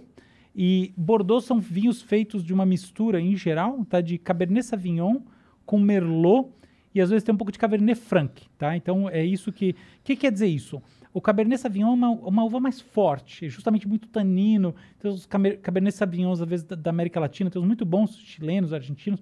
Vezes eu acho eles um pouco fortes, assim, são uns Ele dá maravilhosos. aquele amorguinho na, na- no canto da língua. É, assim. esse mesmo, esse mesmo. Parece que ele tem um pouco de densidade a mais. E aí o Merlot, não, o Merlot é uma uva levinha. Inclusive os Merlots chilenos são espetaculares, argentinos. Argentino tem menos. É, então os Merlots chilenos são absurdos. Então Merlot dá aquela quebrada no esquema. E, e esse é um vinho que, na minha visão, ele tem um- essa, essa quebrada legal. Grand Cru quer dizer simplesmente é um tipo de, de, de vamos dizer, é uma, é uma denominação do vinho, tá? Então é um vinho legal, vinho legal, é, ficou aí É engarrafado tipo bom um tempo. black. Vinho black. É, é tipo um black. Onde se encontra esses vinhos foda aí pra comprar? Nossa, é fácil, né? Tá na internet. Na internet, Mercado É, Livre, lógico. acabou já. era. É, eu não compro vinho no Mercado Livre por uma questão meio besta minha. É porque, na boa, o negócio que conta no vinho é armazenamento. Hum. De verdade, tá? Não, sem, nada contra os vendedores de vinho do Mercado Livre, pelo amor de Deus. É que assim, como eu não conheço, é Você por ignorância. Eu não sei quem é que tá lá. Certamente eu olhava, tipo, ótimos armazenamentos, outros nem tão bons. Então eu prefiro comprar vinho em empresa que vende vinho. Simples assim. Que empresa de vender vinho que eu compro vinho? Mas qualquer uma, entendeu? Fala uma aí, eu não manjo nada. Sei lá, cara, tem 20 Você mil na assina internet. aquelas car- cartas de vinho Não, semana, não. mensal? Não, não, só compro os os vinhos que eu gosto. Tu é, tu é. É, não, não, nada de vinho que vem por mês. A Eu gente compro tem vinho um- bom, cara. a gente tem um aqui é Muito bom. Foda-se o nome do vinho. É, esse, então, esse é o que vem nas cartas de vinho mensais. não, mentira. Tem umas boas. Mas eu não compro. Eu compro, eu escolho porque eu, porque eu gosto. Assim, a única bebida que eu tomo é vinho. Então... Única, única? Nem uísque você curte? Não, odeio whisky. Nossa Odeia senhora. whisky. Whisky, cara, negócio que... É, ele queima, é. Não, não gosto de whisky. Não gosto de whisky, não gosto de whisky. O que eu gosto do whisky... Então, o whisky é um negócio legal. Que é o seguinte, o whisky, se você quer ficar de fogo, o whisky te dá euforia. Porque isso é diferente, tá? Isso está provado que é diferente, tá? A fenomenologia, a experiência das bebidas não é, não é igual. Tem gente Isso que é uma fala... parada louca que as pessoas não entendem, né, mano? É, o whisky dá um negócio legal. Então, por exemplo, você, você quer dar festa, não sei o quê. O whisky, na verdade, duas bebidas, whisky e vodka. A vantagem da vodka é não deixar você com aquele gosto da bebida na boca. Então, se você não é muito fã de bebida, a vodka 100% pura tem essa... Mas eu... Vai- vai bem em Mas eu, é, então se você quer ter esse... Né, esse, essa coisa assim, esse frisson a partir do álcool, o whisky é muito melhor que o vinho, porque o vinho no final ele vai, até pela velocidade com a qual você toma, vai te dando sono, né? Não aqui assim, mas né, ao longo da... Claro, Você claro. tá tomando sozinho na tua casa. Mas é que eu não quero nunca ficar bêbado. Eu nem lembro a última vez que eu quis ficar bêbado, então tanto faz. Você lembra a última vez que você ficou bêbado? Lembro. Cara, imagina esse cara Lembro. bêbado inventando várias Cara, paradas seria assim, muito um- engraçado e inventar legal. uma Lembro, porra lembro. de um foguete. Lembro, não, eu lembro. ele bêbado descobre o cura da, do, do, sei lá, do câncer. Ah, imagina. Eu, eu lembro, e eu vou te falar uma coisa. É, no fundo, tem uma coisa dos bêbados que é: o bêbado é sempre mais interessante pra si mesmo do que pros outros, né? Porra. então eu lembro. Ah, não foi tão legal. eu tava num jantar e não foi tão legal. Mas então, se a né? gente não parar em breve, daqui a pouco nós vamos ver o Monarcão aí. sendo- Ah. É verdade. Oh, a propósito, vamos fazer aquela pausazinha de xixi? Bora, Bora. Bora. Dá uma- Bora. Tá bom. Vai lá, Tá. dá uma, uma mictorizada.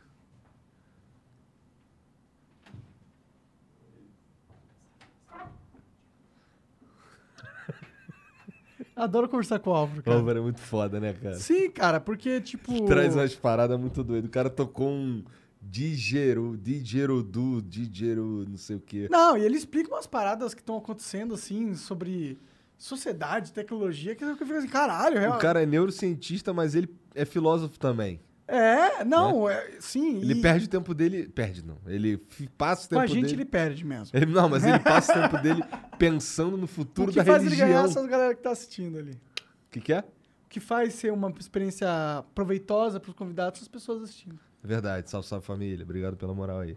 Ô, Jean, tu tem que preparar um bagulho aí, né? Aquele bagulho. Bagulho aí.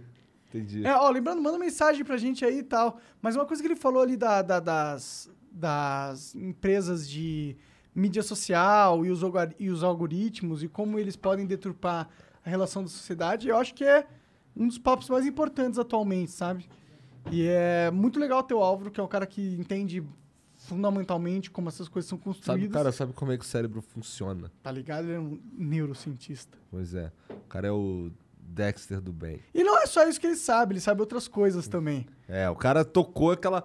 Que eu esqueci o nome, aquela. Di, di- Que no final das contas a gente não entendeu, né? Você não chegou a contar a história de como ah, você é, mas tu, mas tu vai contar. Ele vai contar. conheceu esse universo louco das, dos instrumentos milenares aborígenas da Austrália.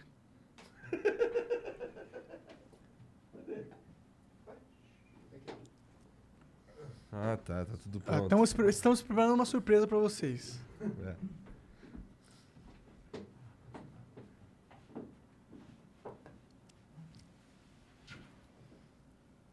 E aí, pessoal, vamos que vamos? Bora, quero ver, vamos ver.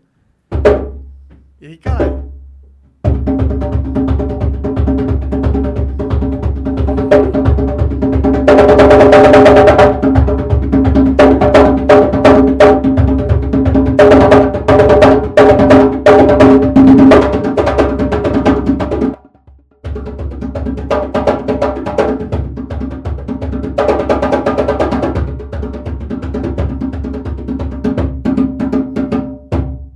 Caralho, muito foda.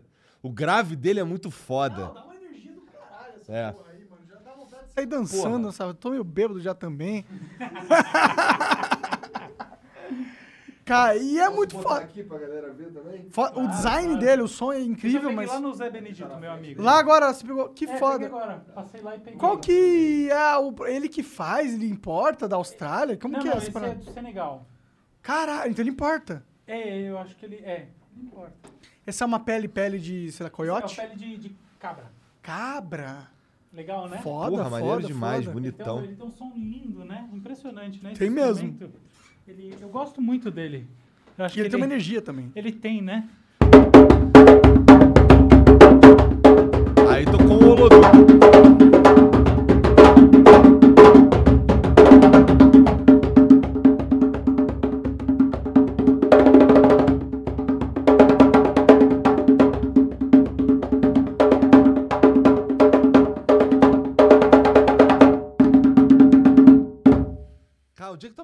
Isso, cara? É, é, como que você conheceu esses instrumentos? Esses não são instrumentos. ah, eu nunca vi essa porra na vida.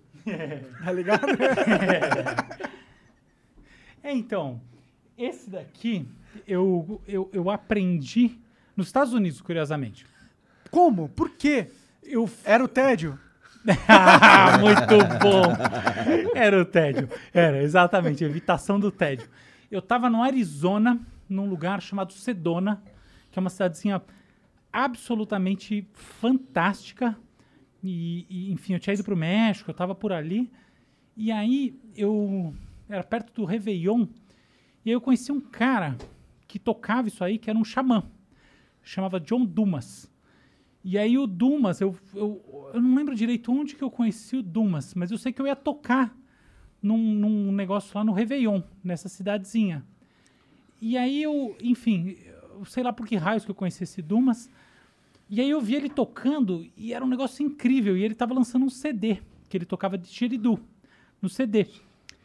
E eu, cara, puta, me apaixonei por aquele instrumento de primeira. De assim. primeira foi o som, foi a vibração. Foi- é, foi essa coisa que eu acho que depois eu teorizei como sendo os fractais dele, que ele tem esse som, né? Que. Deixa eu botar de novo pro pessoal entender o que é. Porque eu acho que às vezes fica meio abstrato, eu quero dizer. É o seguinte,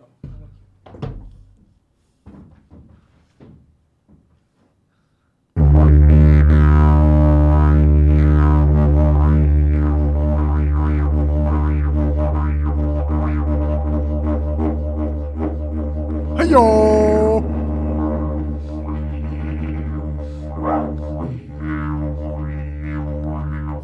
Atenção, atenção, todos os bolsonaristas. Tô brincando.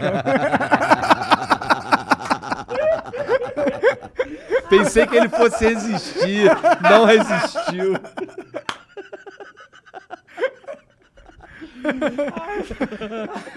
Ai, que demais. Ai, que demais. O que, que cansa mais, cara? Tocar o, o digeridu ou o, o- Como é o nome do tambor? Djembe. Djembe. Não, nenhum cansa. Eu, isso aqui eu toco quatro horas seguidas. no boa. Porra! Caralho, mas é- Tranquilo. será que- Mas deixa eu te contar a história, Mano, senão Ah, é verdade. Sim, história. é, o povo, mano. em casa, fica sem história. Aí, era, era, era Réveillon, porque tava frio, nevando. no- E eu vi aquele negócio, eu fa- falei, cara, John, como é que faz? Eu- Eu quero ter um negócio desse e tal. Ele chegou pra mim e falou assim, ó, beleza. Só que você tem que ir escolher sua árvore. Porque ela vai te escolher. Caralho. Falei, ah, que papo de hippie, vai se ferrar. Mané, escolher árvore, Réveillon, eu tava com a minha família. Não, que mané escolher árvore. Isso é um tronco de uma árvore? Isso é um tronco de uma árvore. Entendi. Aí, Aí tu escuta, Aí eu- Álvaro. eu falei, meu, Aí, caralho, a árvore tá me Então, olha que loucura. Ele falou, não, porque isso, aquilo. Beleza. Aí a gente foi pro deserto. E tava nevado o deserto. Olha que coisa interessante. Maior frio, mas beleza. Fui lá, eu tava de casaco. E eu chego lá, tem várias árvores de, de, de um- uma madeira chamada agave. Tá? Que é uma, é uma madeira que, enfim, tem muito por ali. Beleza, eu fui lá pro deserto com o cara. Escolher minha árvore. Não é que eu cheguei É tipo Harry Potter essa porra. é um negócio tipo, bem Harry Potter, porque eu cheguei, eu vi um, um, um, um negócio assim, um digeridu, sabe assim, tipo, eu vi na árvore de digeridu. Falei, cara, é esse. Mas não tive dúvida, sabe assim? E aí eu fui e arranquei com a mão a árvore, não tinha instrumento, coisa... Você é forte, hein? Caralho. Ah, não, é porque é no deserto. Não, mas pior que eu tive que fazer maior força mesmo, maior força. Ranquei a árvore na mão, coisa menos ecológica, mas tudo bem, é uma só. Aí levei a árvore, Tem uma árvore e aí aqui, ele ó, me tá ensinou comendo como é que ela. faz isso aí. Então eu aprendi a cortar, tá, carvar ele por dentro, eu que fiz meu primeiro digeridu. Sério? Sério, na mão. Mas você não falou que usava formigas? Não, então, Não, cupim. vai vendo. Eu, Cupim, fiz, eu cupim. fiz isso aí nos Estados Unidos. E aí eu aprendi mais ou menos a tocar com o, com o Dumas lá e tal. E levei o CD dele embora, toquei nesse tal Réveillon aí. E fui embora desse lugar. Fui de volta pra casa. Beleza. Aí eu fiquei curtindo esse tipo de som, desse tipo de instrumento. Comecei a estudar, ver umas coisas que existiam por aí, papapá, papapá. E aí vi que, obviamente, né, que a coisa natural que a internet te dá, que existem gradações e etc e tal, e eu resolvi comprar o que tem de melhor, entendeu? E eu fui comprei esse que vem da Austrália, e é um especial, assim, aí, aí sim, aí tem os luthiers, tem toda uma questão mesmo de fazer os bons digeridus. E esse pra mim é o, é o que há de melhor. E eles fazem com cupim mesmo? Ou eles só erram? Ou eles. Depende, tem os dois casos. Esse daqui, ele não é cerrado. Então ele é feito, né? É esse, esse cupim que come a madeira por dentro. Então foi um cupim mesmo que comeu o É. buraco que hoje faz teu som. É, muitos. Durante muito tempo. É isso e, aí. e eu acho que isso é louco, porque imagina o trabalho que deve ser, primeiro, pra você. Controlar ach- isso. E achar o cupim certo. E quantos não devem o cupim fazer um furo nessa, na parada, entendeu? Exato. dá- dá- deixa, você deixa uns anos lá pra esse negócio. De fato, não é assim que você vai lá na natureza e pega. Tem um preparo. É, mas. E é um mas preparo da natureza, o que é É foda. bem não é legal, um né? preparo humano, tá ligado? É bem legal, um né? cupim e o formato interno que faz ser produzir o som único é um formato interno produzido pela natureza, não o ser humano que, que deu a identidade do teu Nessa instrumento. história toda, o que me impressiona é que teve um cara que pegou, essa, que pegou uma porra dessa e soprou dentro, fez barulho, ele curtiu. Então, isso que é genial. É, é, é essa ideia da invenção, né? E olha o nosso fractal, No caso né? dele foi uma A- descoberta, a né? propósito, esse programa é um grande fractal, né? Porque a gente vem de uma, de uma lógica que aparentemente é de desordem, mas ela, na verdade, vai se ramificando de várias or- por várias ordens internas, formando um todo estruturado, que é o programa. E é isso, né? A gente estava discutindo isso no começo. E aqui, de fato, é muito né, o momento de trazer essa história. Sim, é, a- é uma das grandes invenções da cultura aborígena, que é uma cultura fantástica, fantástica. Tem cada coisa, é uma loucura. E, e essa é uma delas. E, e o- e o digeridu, ele, ele não é tocado meramente para se divertir e tal. Não, tem o sentido ritualístico. Então, cara, tem uns, tem uns chamados específicos. Que nem eu fiz aquele que parecia um... Vocês lembram do drum and bass? Do, do, do DJ Mark, né? Que Aham. aquele negócio que eu fiz assim, eu me inspirei no, no drum and bass, né? Que ele fez assim... ó, Ah, tá. Entendeu? Eu fiz esse baseado no, no, no, no drum and bass. Eles têm os de rituais, que são assim, umas células ridiculamente complexas, alucinantes. Então você, você ouve, tem, tem tocadores profissionais que tocam umas células assim, fantásticas e tocam com orquestra, que é o que eu tinha dito lá atrás. Assim. Então tem, tem umas coisas muito legais aí que, desse instrumento, dessa fusão da cultura australiana que traz o elemento aborígena junto com... É fácil aprender a tocar? Olha... Pô, tem que respirar e soprar Ah, ao mesmo tempo. que essa técnica demanda Puta um... que pariu. Essa, essa é uma técnica um pouco dif- essa é uma técnica difícil. Eh, Depende, olha só. Vamos lá. Se você é uma pessoa que gosta de partitura, instrumento errado para você. Se você é uma pessoa que gosta de experimentação, aí não tem fácil ou difícil. Porque é divertido, ah, é maior curtição. É, Dá até entendeu? fazer um beatbox. É, dá pra fazer um beatbox, dá pra fazer o que você quiser, entendeu? É, ontem mesmo eu inventei um, um ritmo na, na minha boca e eu fui pegar esse digeridu porque eu fiquei com vontade de tocar esse ritmo nele. Então é isso, entendeu? É Diversão. Onde você guarda o giridum?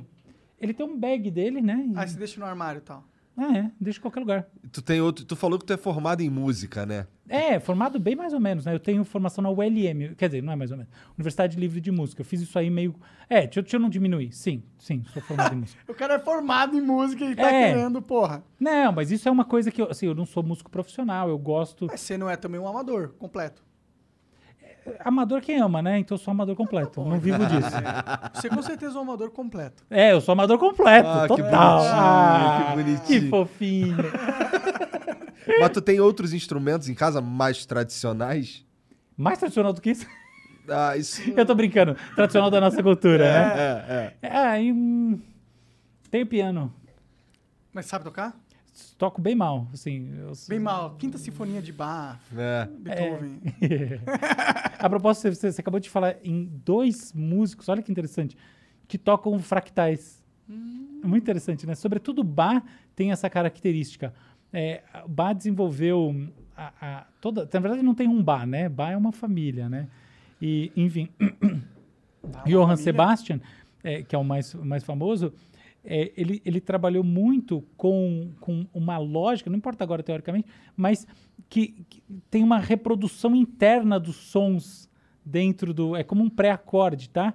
Então tem, uma, tem um dedilhado típico que vai, na verdade, criando essas tessituras que são exatamente como fractais. Tem estudos de Bach sobre como, como é, Bach criou fractais. Beethoven também tem seus fractais. Na verdade, no fundo, tem um truque nisso que tem um monte de música que é assim. Mas nesse caso específico, você falou cu- curiosamente dois grandes Expoentes compositores e, é, é, e músicos. Que, O Fibonacci tem alguma coisa a ver com fractal ou não? Então, Fibonacci, na verdade, é um padrão mate... Não, não tem. Nada a ver. Não, não é que não tem. É, não. Tem a ver no sentido que é um padrão. É, é um padrão. É, é outro padrão. é. Outro padrão. Entendi, entendi, entendi.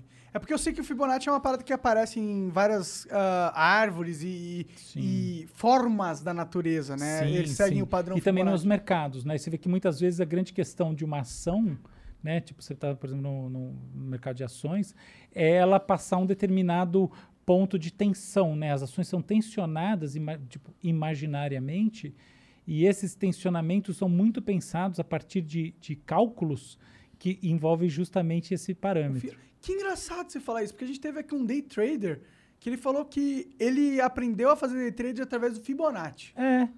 Isso. Isso. Na verdade, você tem dois tipos de, de, de, de- do- dois não, você tem vários, mas dois principais, duas filosofias de operação em mercado. Uma que é baseada, uma que a gente chama de gráfica, a outra que é mais teórica. Então, o que, que é a gráfica? É assim, você não usa nada de, de muito conceitual, você simplesmente aprende na prática como é que é o, o Como os comportamento. comportam. É. Essa é muito ligada, por exemplo, a, a isso. Tá? Você tem algumas, algumas lógicas matemáticas, então Fibonacci é uma delas, que vão te ajudar a fazer leitura gráfica. Não é que você, você ficar na loucura, não é isso. Você usa a matemática, mas basicamente você vê, você, você trabalha em cima do gráfico.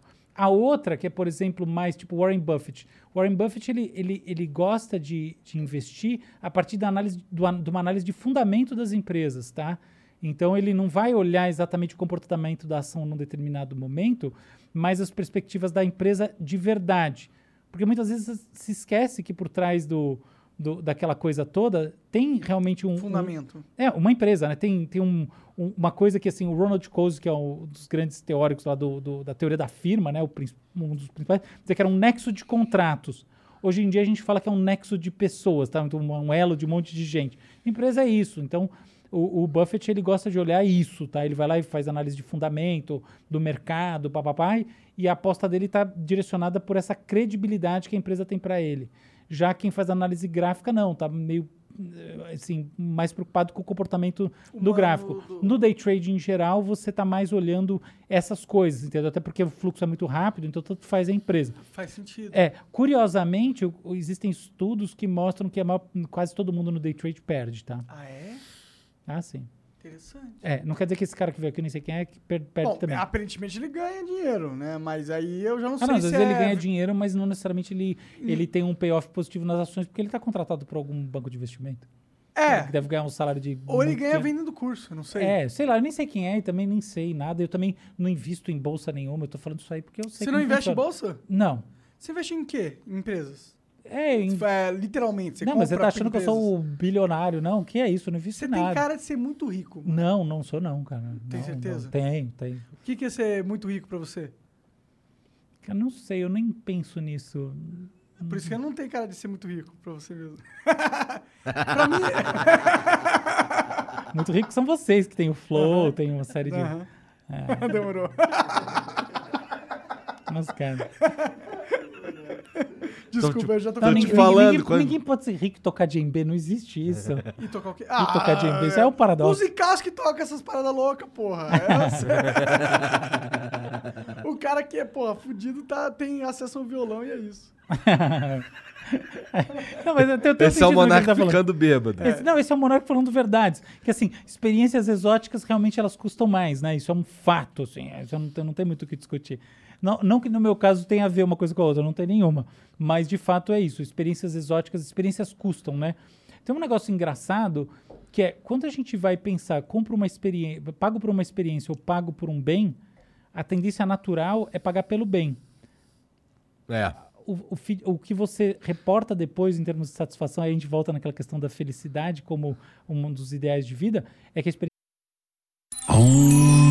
Um, Mr. Kelly, Oh, hey, Sergeant. what's all this? With all the time I've been home, I put in a Zen garden. What an amazing place to balance your chi. It is. And with a personal loan from PenFed, I was able to borrow the entire cost, up to $50,000, at a great low rate with no hidden fees and a simple pre qualify. But you're not in the military. Everyone gets great rates at PenFed, whether you're in uniform or not. I feel more enlightened already. PenFed Credit Union. Visit PenFed.org slash loans. To receive any advertised product, you must become a member of PenFed, insured by NCUA.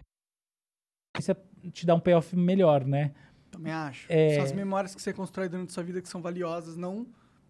Acho que na sua memória, a gente tem muito essa coisa da memória, eu concordo com você que a memória conta, mas eu acho que na sua memória tem uma questão mesmo que a gente se altera na experiência. Então, dá um certo orgulhozinho de ser menos babaca do que se era antes, entende? Então não é só isso. Fala, cara, nossa, imagina se viver esse programa aqui, que loucura. Nossa, é lógico que o tempo você se transforma, você vê tudo que tem no mundo, tudo, tudo que tem no mundo, não. Mas é cada coisa, até o neurocientista que toca de B, entendeu? É, eu tenho. Eu, eu- É. eu tenho experiências excêntricas. É, Jane B exato. vai ser o novo nome dela. Jane B. É. Não, esse daí é o Digeridu, cara, porque esse daí tá parrudo. Muito bom. Pra conseguir Tu usou acompanhar. o Djembe pra fazer um digeridor. Usei pra pilar o meu digeridor. que legal. É se muito meteu bom. com os drogados maconheiros, se fudeu. Vamos abrir... Oh, desculpa. Não. Eu, eu ia chamar a galera pro papo, mas... Vamos chamar a galera pro papo. Bora. Tá, eu vou. Jean, pega aí então o primeiro que eu vou preparando aqui. Demorou, vou colocar o primeiro que é um vídeo. Tá. Deixa eu lançar ele aqui. Antes do papo, vocês sabem que isso aqui acabou de virar um show de calouros, não é mais o Flow. Virou o programa de auditório com Agora mil- sim, É. agora sim. Então vamos lá. Vamos lá. Olá, Aldo, tudo bem? Meu nome é Bruno. Minha pergunta é simples. Você acha que com o avanço das redes neurais, deep learning, GANs, que não são armas, tá, Xará? É outra coisa. A gente vai conseguir simular a consciência humana tal qual a gente conhece? Ou seja, consciência humana, ela é emergente ou é fundamental? Nossa, essa pergunta é magnífica, eu te agradeço muito por Caralho, ela. tirou Eu- onda aí o Quase Bruno. entendi, na real, eu É, entendi eu- parcialmente. A pergunta, eu vou, eu, vou, eu vou colocar ela numa base absolutamente trivial. Boa. Até que ponto existe algo de especial, de específico, de único na consciência humana em relação à inteligência de máquina? Essa é a grande pergunta. E essa é uma pergunta poderosa porque ela, ela parte de um quase que um, um caô. O, o Bruno sabe das coisas. E o caô é o seguinte, de que a gente entende o cérebro humano. E, e então, para poder responder isso, eu tenho que passar por um certo um, um- um- roteiro de entendimento. Só que esse roteiro vai ser por definição limitado, porque a gente não conhece exatamente como, ou melhor, não é que a gente não conhece. A gente tem teorias divergentes, teoria é palavra feia, né? Mas é isso, visões diferentes sobre como essa, essa tal consciência emerge. Então, primeiro, para começar, que raios é consciência? Consciência pode ser duas coisas. Eu tomo consciência de algo. Olha para esse copo. Tomada de consciência. Eu estou aqui operando nesse, nesse universo espacial, meu carro está lá fora. Eu penso nele, eu tomei consciência sobre ele. O, carro não deixou de existir no meu campo existencial, no sentido que existia uma disponibilidade do carro na minha mente. Mas ele não estava no campo de representação sequer indireta. Então tem coisas que estão no campo de representação indireta. Eu estou falando, por exemplo, sobre esse copo, eu sei que tem a garrafa. Começou a baixar o copo, eu sei que eu posso pegar na garrafa. O carro não, ele está fora do campo de significação. Quando ele entra no campo de significação, a consciência, a gente tem uma tomada de consciência, e essa tomada de consciência tem, tem a ver com atenção. Percebe? Tem muito a ver com entrar num campo de atenção. Só que não é a mesma coisa que atenção, porque atenção tem a ver com diretividade do seu investimento energético. A tomada de consciência, às vezes, ela, ela vem numa, numa periferia do seu campo de, de interesse principal, tá? O, o objeto eh, sobre o qual recai a consciência num determinado momento que você quer listar. Percebe algo sem querer, é isso? Falou tudo. Percebe algo de soslaio, percebe algo no contexto de outras coisas, etc tal. Mas tem a ver com atenção. Existe uma outra forma de consciência que é a seguinte. Fecha os olhos. Vamos fechar os olhos. Pensa assim, quem sou eu? Agora pensa o seguinte, o que, que eu sinto? Abre os olhos. Isso que você tem, que é uma espécie de assinatura de si mesmo, é a consciência de si mesmo ou consciência fenomenológica. A consciência fenomenológica é uma constante. Como é que a gente sabe que ela é uma constante? Ué, você toma umas bebidinhas a mais e você vê que tem uma coisa alterada no seu jeito de se sentir. Certo? Então são duas consciências diferentes. Qual que é a lógica da consciência? A consciência fenomenológica, ela é alterada pelas coisas que você percebe no mundo. Então ela é como se fosse assim, o seu default que justamente vai permitir você perceber o quanto uma coisa é mais relevante, menos relevante, porque muda alguma coisa em você. Muda suas sensações, suas emoções, tudo mais, tá bom? Então, beleza. Então, essa é a consciência. Dois registros que, que andam juntos. Um de base que está quase sempre com você, o outro que, tchumba, serve para você tomar consciência das coisas. Que é você tomando consciência, não são as coisas. Legal. Essa consciência, como é que ela está estruturada? Existem algumas teorias. Eu vou diretamente no ponto que interessa na minha visão. O cérebro, a gente pode olhar ele da seguinte maneira. A gente tem várias áreas, tá? E várias maneiras de dividir. Então, por exemplo, vamos pensar assim: eu tenho aqui o cérebro, eu tenho aqui o cerebelo, eu tenho aqui o tronco encefálico, tá bom? Eu tenho dentro do cérebro, eu tenho, eu tenho telencéfalo e eu tenho diencéfalo. O que, que é diencéfalo? Eu tenho um núcleo chamado tálamo, chegam várias conexões lá. Eu tenho, tá, ele ele tem um sentido no sono, num monte de coisa. Eu tenho o hipotálamo, tem sentido endocrinológico, mas um monte de coisa. Tira isso do assunto. Aí eu tenho o tal do telencéfalo. Então, o que, que eu tenho no telencéfalo? Eu tenho os córtices cerebrais, tá? Então, eu tenho o, o hemisfério esquerdo, direito, eles estão ligados para um negócio chamado corpo caloso. Eu, tenho, eu posso dividir assim. Eu tenho lobo frontal, parietal, temporal, occipital, tem um monte de coisa. E aí eu tenho toda a estrutura do cérebro. Eu vou descendo no plano das células, tá? Dos neurônios. Tem uma série de neurônios. Eu tenho neurônio, é, neurônio típico, eu tenho neurônio motor, do interneurônio, então não sei o que. Eu posso dividir os neurônios fisiologicamente, célula piramidal, extrapiramidal, um monte de coisa assim. Eu tenho as células que apoiam oligodendrócitos, é, é, astrócitos, o que você imaginar. Então, eu estou sempre olhando para um raio de um troço que, no fundo, é a carne do cérebro. Mas como a Patrícia Churchland, que é uma filósofa maravilhosa, falou, a carne não tem consciência. Então, o grande ponto é, a gente na neurociência está muito olhando essa carne, mas pouco olhando como é que a emergência da dessas duas coisas, que são você mesmo ou a coisa que você percebe, acontecem. E hoje em dia a gente começa a ter alguns avanços. Então, por exemplo, qual é um avanço?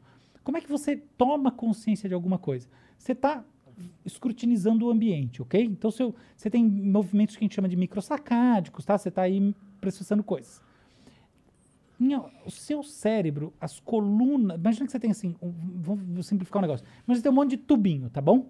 A gente chama isso de colunas corticais. Tem um monte de tubinho. Não é nada disso, os neurocientistas em casa, mas não importa. Tudo bem. Pra gente entender. É, né? isso aí. Os tubinhos, eles são tubinhos que você pode usar para mandar uma bolinha, beleza? Quando eu reconheço alguma coisa que tem relevância, imagina que eu mando uma bolinha com força para baixo. Então, como é que eu faço? Quando eu estou escrutinizando o ambiente, eu tô as diferentes áreas que estão sendo sensibilizadas, elas estão mandando bolinhas para baixo. O que, que elas estão fazendo na prática? Elas estão dando a sua opinião, por assim dizer, sem intencionalidade nenhuma, sobre a relevância, ok? Então, como é que você toma consciência das coisas? Determinado elemento no ambiente recebeu muitas bolinhas para baixo. Alguém fala, na prática, o que, que é isso? Votação. A chave para o entendimento de como funciona a fenomenologia da consciência é a votação. Cara, que loucura isso, mano. Porque. É, eu espero que não tenha ninguém assistindo esse programa, porque eu quero escrever sobre isso, não quero que ninguém me copie. Mas eu tô muito. Olha, eu acho difícil copiar você, viu? Porque por mais que eles escutem esse. Eles não vão Tô conseguir brincando, explicar. E eu sei que tem muita gente assistindo, o programa é maravilhoso. Mas olha só, no final das contas, qual que é o X da questão? O cérebro vota. E a sua consciência é a emergência de padrões vitoriosos num processo que está distribuído. E aí vem a parte mais pessoal minha, que na minha visão lembra muito um blockchain. Porque o blockchain é essa estrutura distribuída, descentralizada, entende? Então, cadê o homúnculo dentro do cérebro escolhendo o que você toma consciência? Ele não existe. Ele é determinado pela relação entre os elementos que são no seu passado e na sua biologia e, e nos seus interesses futuros relevantes e as votações que seu cérebro faz. Se você está mais desatento, você passa por um e não percebeu. Por quê? Na prática quer dizer que, que células específicas que são sensoriais e que poderiam te levar à fixação não atuaram. Tá? Então o que, que isso tem de importante? Por que eu estou falando tudo isso? Não é para dar um. Vamos fazer o solinho sobre conhecimento do cérebro e teoria. Não é nada disso. É porque esta votação quer dizer o quê?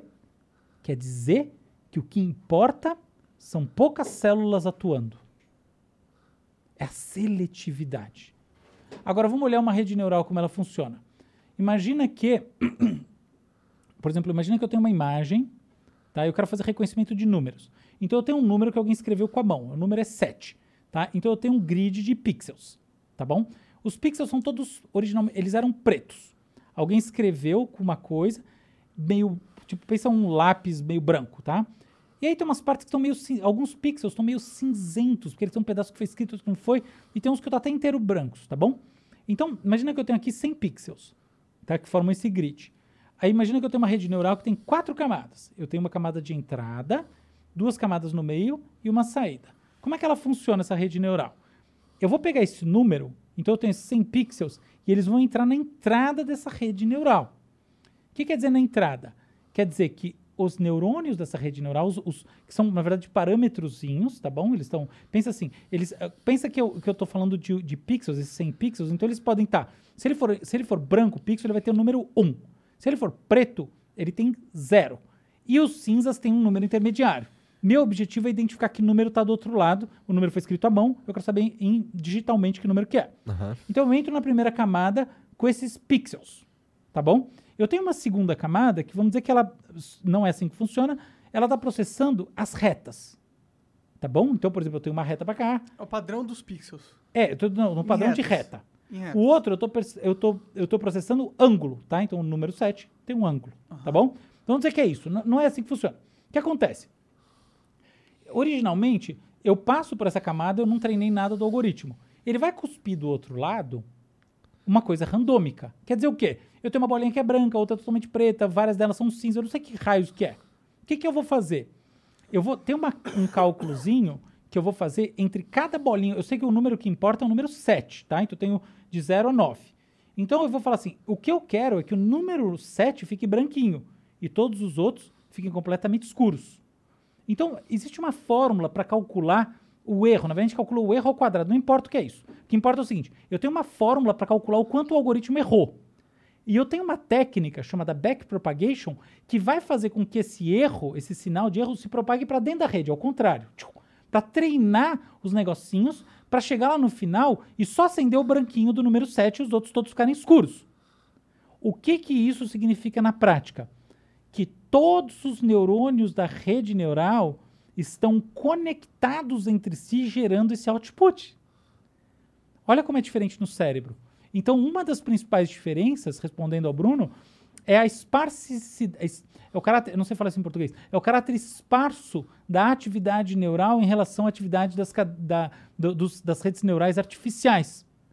Isso é, que não tem. Se tiver três, quatro papers no mundo escritos sobre isso, é muito, tá? Então eu não quero que ninguém roube minha ideia.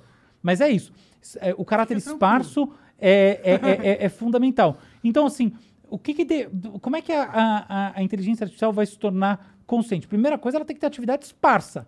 Porque se ela dispara. O cérebro também dispara ao mesmo tempo, tá? Um monte de coisa ao mesmo tempo. Sim. Aí você tem o quê? Uma convulsão. Entende? Então, a esparsidade é determinante para a gente poder ter esse fenômeno. Segunda coisa. A cons- a Deixa eu cons- só te interromper um pouquinho, Claro, só pra ver se eu tô entendendo o que tá acontecendo. Até agora foi só a primeira coisa. É. Só a primeira coisa pra gente ter consciência na máquina. Sim. Você tá falando que a forma com que a nossa consciência emerge do nosso cérebro funciona de um determinado jeito.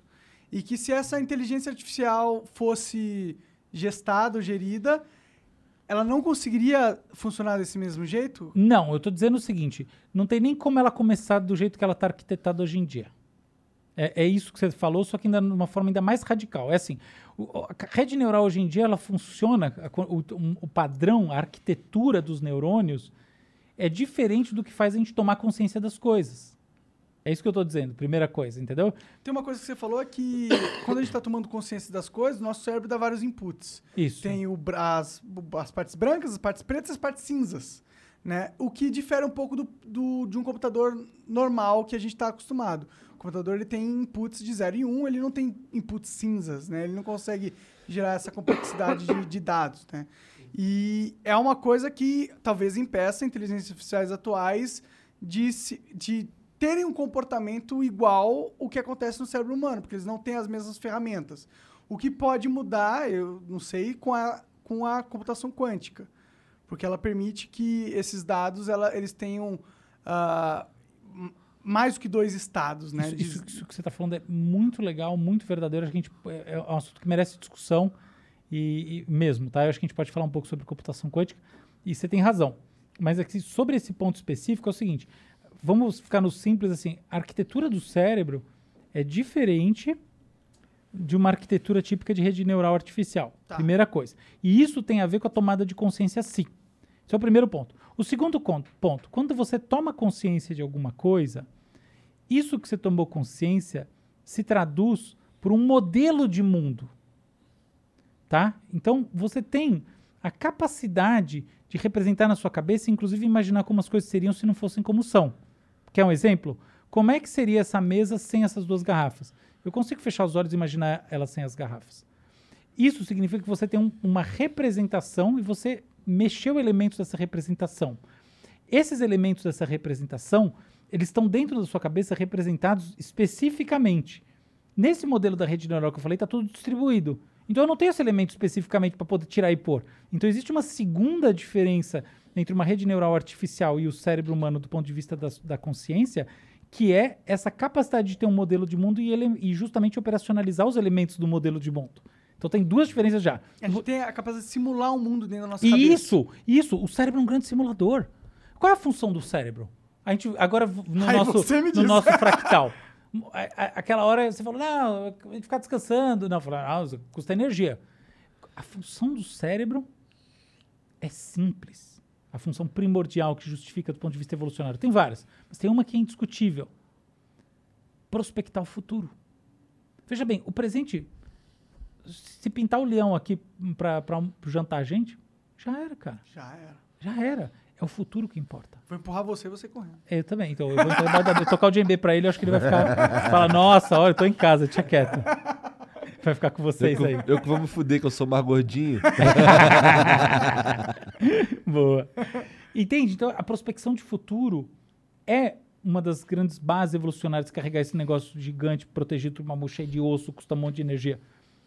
E essa prospecção do futuro significa o quê? Que você vai criar um modelo de mundo que está alinhado do ponto de vista evolucionário com aquilo que você vai fazer daqui a pouco. Certo? Você não precisa criar um modelo muito complexo de mundo. Você precisa apenas criar um inclinações modelo... para agir depois.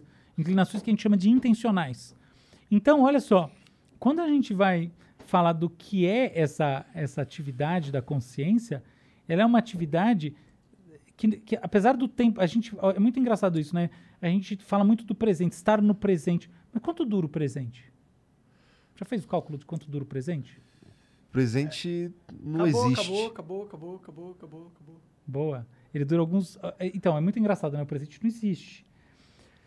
O presente está entre o não existe e algumas frações de segundos que são determinados pessoalmente por cada um. O presente é, é, na verdade, é um, é um futuro breve. Isso, exato, e- exato, exato, exato, exato.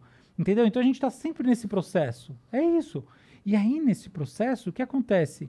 A gente usa representações de mundo injetadas da nossa intencionalidade. Tem um cara muito interessante que falava isso de um jeito difícil, chama Heidegger, que falava, na verdade, isso, apesar dele falar difícil, ele falava isso de uma maneira que os, os- intérpretes dele traduziu de maneira muito bonita, tá? Então, tem um especial chamado Merleau-Ponty que falava isso de um jeito brilhante. Mas o que importa é, esse é o papo. Então você tá nessa, nessa flecha usando a realidade presente nesse tal vir a ser, nessa transformação, tá? Essa transformação só pode existir porque existe dentro de você um impulso para a transformação. Mas que raios de impulso que tem numa rede neural artificial? Nenhum. Você entende? A rede neural artificial ela está traduzindo parâmetros matemáticos em alguma coisa. Então, qual que é a propriedade essencial da consciência que se perde nisso? A consciência das coisas não é simplesmente assim, ah, olha um copo. É tipo, opa, olha um copo, vou tomar um vinho. Entende essa- questão, o X das coisas? A gente não toma consciência das coisas meramente porque elas existem. Igual eu falei, você está escrutinizando o ambiente, você toma consciência do que é relevante. O conceito de relevância é o conceito fundamental aqui. E isso é a segunda coisa, respondendo pro, pro, pro, pro Diego. Bruno, Bruno. Pro Bruno, perdão, perdão, desculpe. Pro Bruno, que entra nessa equação, que é o quanto a consciência é determinada por, esse, por essa coisa que a gente faz. Vou colocar essa coisa de uma maneira que, que é filosófica, mas eu acho legal e é rápida. É o seguinte: imagine quantas direções da nossa tomada de consciência existem? Quantas intenções Infinitas. a gente tem no mundo? Infinitas. Quantas intenções existem no mundo? Linhos de força. Três. Não é infinitas? Três. Na minha visão, três. Três? Três. Quais são? São assim. Quais sons? O cara tá É, bêbado. tô vendo, desculpa. É bom, vinho é bom. Não, mas é muito legal. Porque a gente tá muito solto aqui, né? Tá demais. E, e a, e a- e a pergunta, por sinal, ela, é- a gente tá respondendo junto aqui nós três a pergunta, mas sem pressa para chegar no final. É, não tem é o processo, é a experiência psicológica. Então, olha lá, eu tenho esse copo de água e eu tenho dentro de mim um impulso, que é a vontade de tomar água. Olha só o que vai acontecer. A água estava aqui, agora ela está aqui. O que, que eu fiz? Eu alterei um estado do mundo. A água foi aqui. E esse estado do mundo foi alterado para quê? Para eliminar um estado da mente. Qual era o estado da mente? Vontade de tomar água. Então o que, que eu fiz? Eu fiz um flush DNS, eu eliminei do meu cache um estado da mente. Qual é o estado da mente que eu, que eu eliminei? Um estado intencional da mente, que era vontade de tomar água. Então o que, que eu fiz? Eu corrigi um estado da mente de acordo com o estado do mundo. Eu fiz uma correção mente-mundo.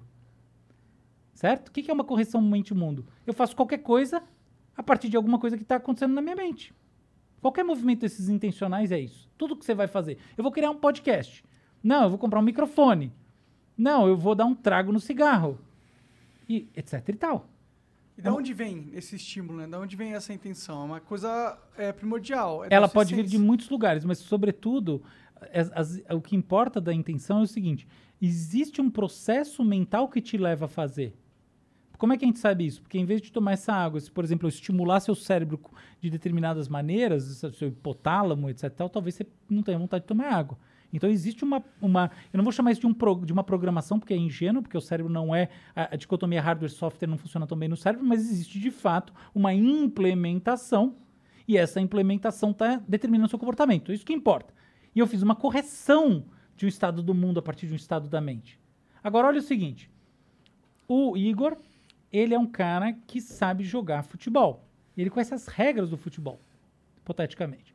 E eu quero aprender as regras do futebol de verdade, assim, escanteio, se eu posso tirar o pé do chão, isso aquilo. Então eu vou jogar com ele, vou perguntar uma série de coisas para ele. As regras do futebol existiam no mundo. Onde, por exemplo? No cérebro dele. E o que que eu vou fazer? Eu vou alterar num estado do meu próprio cérebro, do meu próprio ser, para me acoplar, me amoldar a um estado do mundo. Então eu fiz uma correção de ordem contrária, uma correção mundo-mente. O mundo gerou alteração na minha mente. O que, que é isso? Aprendizado. O que, que faz a inteligência artificial de hoje em dia? Aprendizado de máquina. Correção mundo-mente. Então essa é a segunda linha intencional. De dentro para fora, de fora para dentro. E existe uma terceira. Imagina que eu sou, por exemplo, um romancista. Eu pensei em um personagem. Aí eu pensei o segundo personagem. Eu falo, puta, mas tá meio dissonante, né? Não, não tá virando. O que, que eu faço? Altera um personagem em relação ao outro. Pensa que eu tô pensando em qualquer coisa. Eu pensei uma coisa. Mas falo, puta, mas essa ideia em relação àquilo que eu acabei de falar, eu dou um tapa na ideia. O que, que eu fiz? Eu alterei um estado da minha mente de acordo com outro estado da minha mente. É uma correção mente-mente. Esses três estados intencionais resumem todos os estados intencionais que existem. Eu corrijo o estado do mundo. mundo para acomodar um estado do meu ser, meu estado fisiológico. Eu corrijo um estado do meu ser para se acomodar um estado do mundo. E eu corrijo um estado do mundo, o estado da minha mente, o estado do ser a partir de outro estado do ser, que é uma coisa que basicamente o ser humano que faz. tá? Quase ninguém faz isso. É Que eu saiba, na verdade, vamos ser simples. Isso é uma propriedade tipicamente humana. Então, essas maneiras de se relacionar com a informação e com as transformações que você pode fazer a partir de impulsos são determinantes da consciência que você toma. Porque a consciência de aprender é diferente da consciência de fazer, que é a consciência de pensar. E essas consciências todas não podem ser emuladas numa máquina porque ela simplesmente está cuspindo parâmetro. Então tá respondido, acho que a gente pode ir para a próxima e depois falar de computação quântica. Beleza. Tá. É... O Enaizuin diz aqui: Pessoas que criticam em grande parte não entendem o valor da liberdade de expressão porque não têm opinião própria, apenas reproduzem o que ouvem e leem, ou seja, não se expressam, não analisam os fatos e tomam as próprias conclusões. Tamo contigo, Monark, censura é o caralho. Aê! Isso aí! Isso tá- aí, isso aí. Esse é meu herói. Censura Tá rolando uma polêmica aí. Esse aí, isso aí, total, Censura total. é o caralho. Censura É é o isso caralho. aí, é isso aí. Bem, bem sexista, né? O caralho. Não, desculpa, Cole. Eu, eu, eu achei legal, achei legal. Eu acho que às vezes, as- assim, eu fico pensando que existe um caralho feminino também. É Ah, legal. Então, existe. se é, é, o caralho é o de clítoris, qualquer sexo. é, Censura é o caralho pra qualquer sexo, porque caralho não é pau. É. Caralho é expressão. Aí É. tudo bem. Porque senão fica um negócio que parece o clube do Bolinha, né? É. Não tem nada a ver. É, as mulheres estão chutando muito mais o pau da barraca do que a gente. Vamos ser sinceros, vai. Isso em geral, né? É isso aí. O, É. o homem é mais babaca em geral, isso não é ser politicamente correto. Isso é. Ah, eu também eu concordo com isso. Não, as estatísticas mostram. Ah, o homem é por- mais é, violento. Mais estatisticamente que isso, o, o- não, é, é- é assim, o homem é mais reiterador. Reiterador? É. De hatear? De reiterar. De reiterar? É. De. Fazer a mesma coisa de novo. Ah, tá. Ah, não é? Óbvio. Sim, a gente A é gente, a mesmo. gente gosta de uma rotina. Eu, É. então, nossa. É. Vamos lá. O 88C Underline Fallen diz aqui. Esse é Salve- o fálico, sujeito fálico. É, salve, salve família. Só pra falar que não tem podcast na internet com melhor conteúdo que esse. Feliz de ver o 3K sem passar reis demais. Conheço esse maluco desde os vídeos de Mortal Kombat no canal do Dava sem webcam. Esse era o episódio que eu mais esperava. Feliz de ver o sucesso do Flow. Valeu, Bigode, pela ajuda. Tu ajudou ele com o quê? Ele é gringo, daí não tava conseguindo comprar de, o- as Spark. É gringo? É, ele mora na gringa, pelo jeito. Entendi. Nossa, sabe, sabe aquela hora que eu falei um negócio que você falou assim, tipo, ah, tá bom, mas o que, que isso quer dizer? Eu me senti assim agora, eu não entendi nada, mas tá bom. Você vê como, como a simetria de informação é uma coisa que independe de qualquer coisa que você estudou, é meramente o código. Aham. Sei lá o que aconteceu, eu não entendi nada, mas tá bom, foi bom, foi bom. O Legalize LSD mandou aqui. Nossa senhora!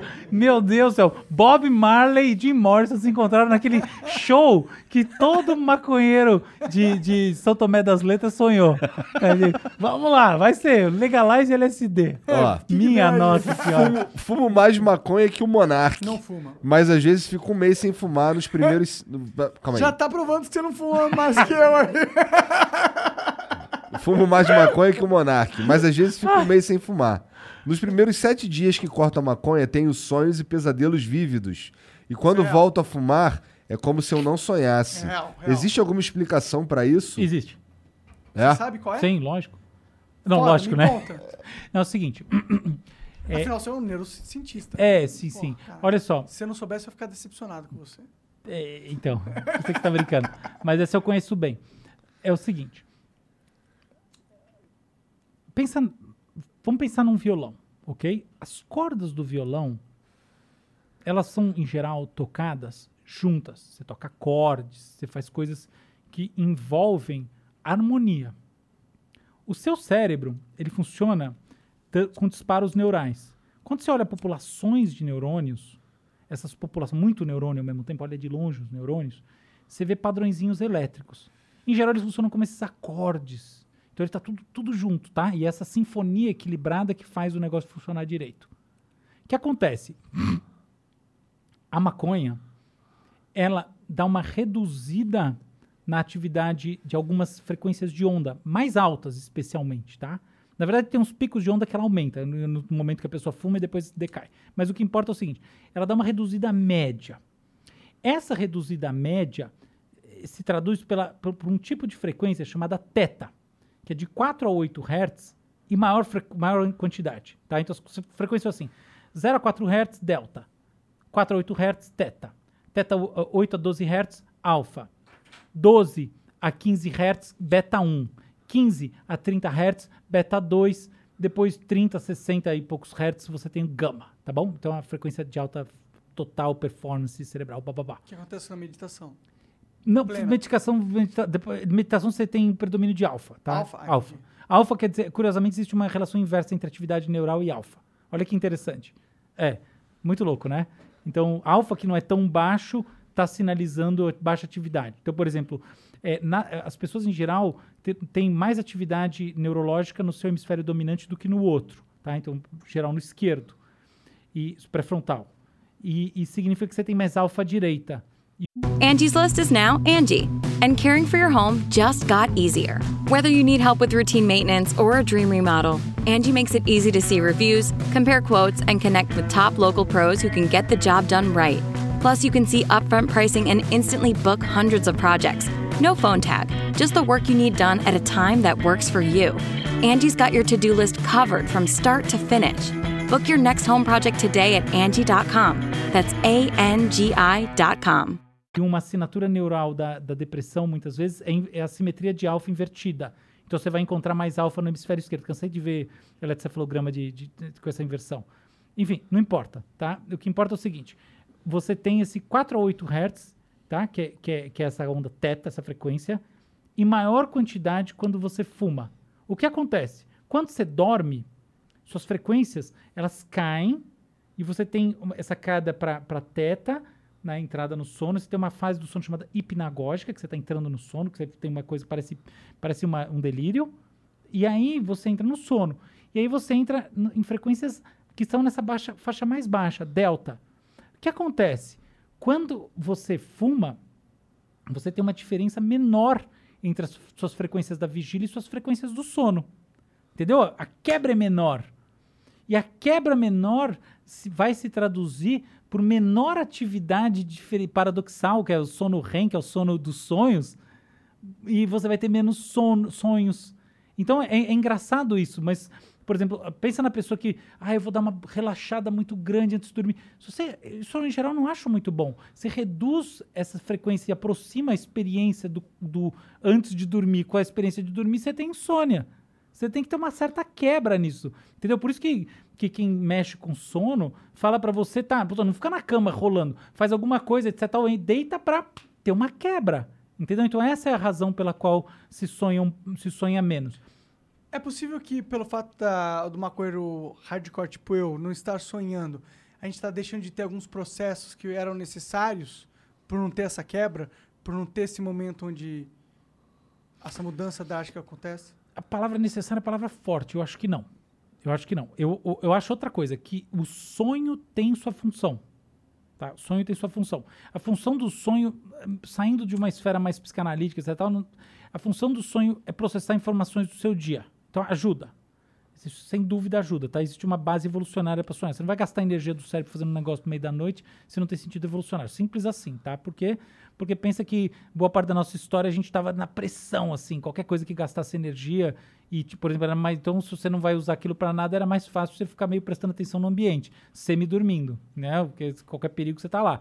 E na hora que você tá sonhando, você tá fora. Então tem que ter uma função para isso, né? Ultra importante. É, Pelo risco. É, exatamente. Não, não vou ter ultra, mas tem que ter uma função importante. É isso aí. No mínimo importante. Então, eu diria que existe uma função no sonho. Agora, o que acontece? Muita gente reporta não sonhar. E mais do que isso, a, a ideia de que a gente sonha a vida inteira também não é tão verdade. Tá? A, a- a- a capacidade de sonhar, ela tende a decair com a idade. é? Então, assim, pessoas mais velhas, a taxa de gente que sonha menos, mais velho, ou quase nunca sonha, é muito maior do que aos 12 anos de idade, entendeu? Faz sentido. Quando eu era jovem, eu sonhava.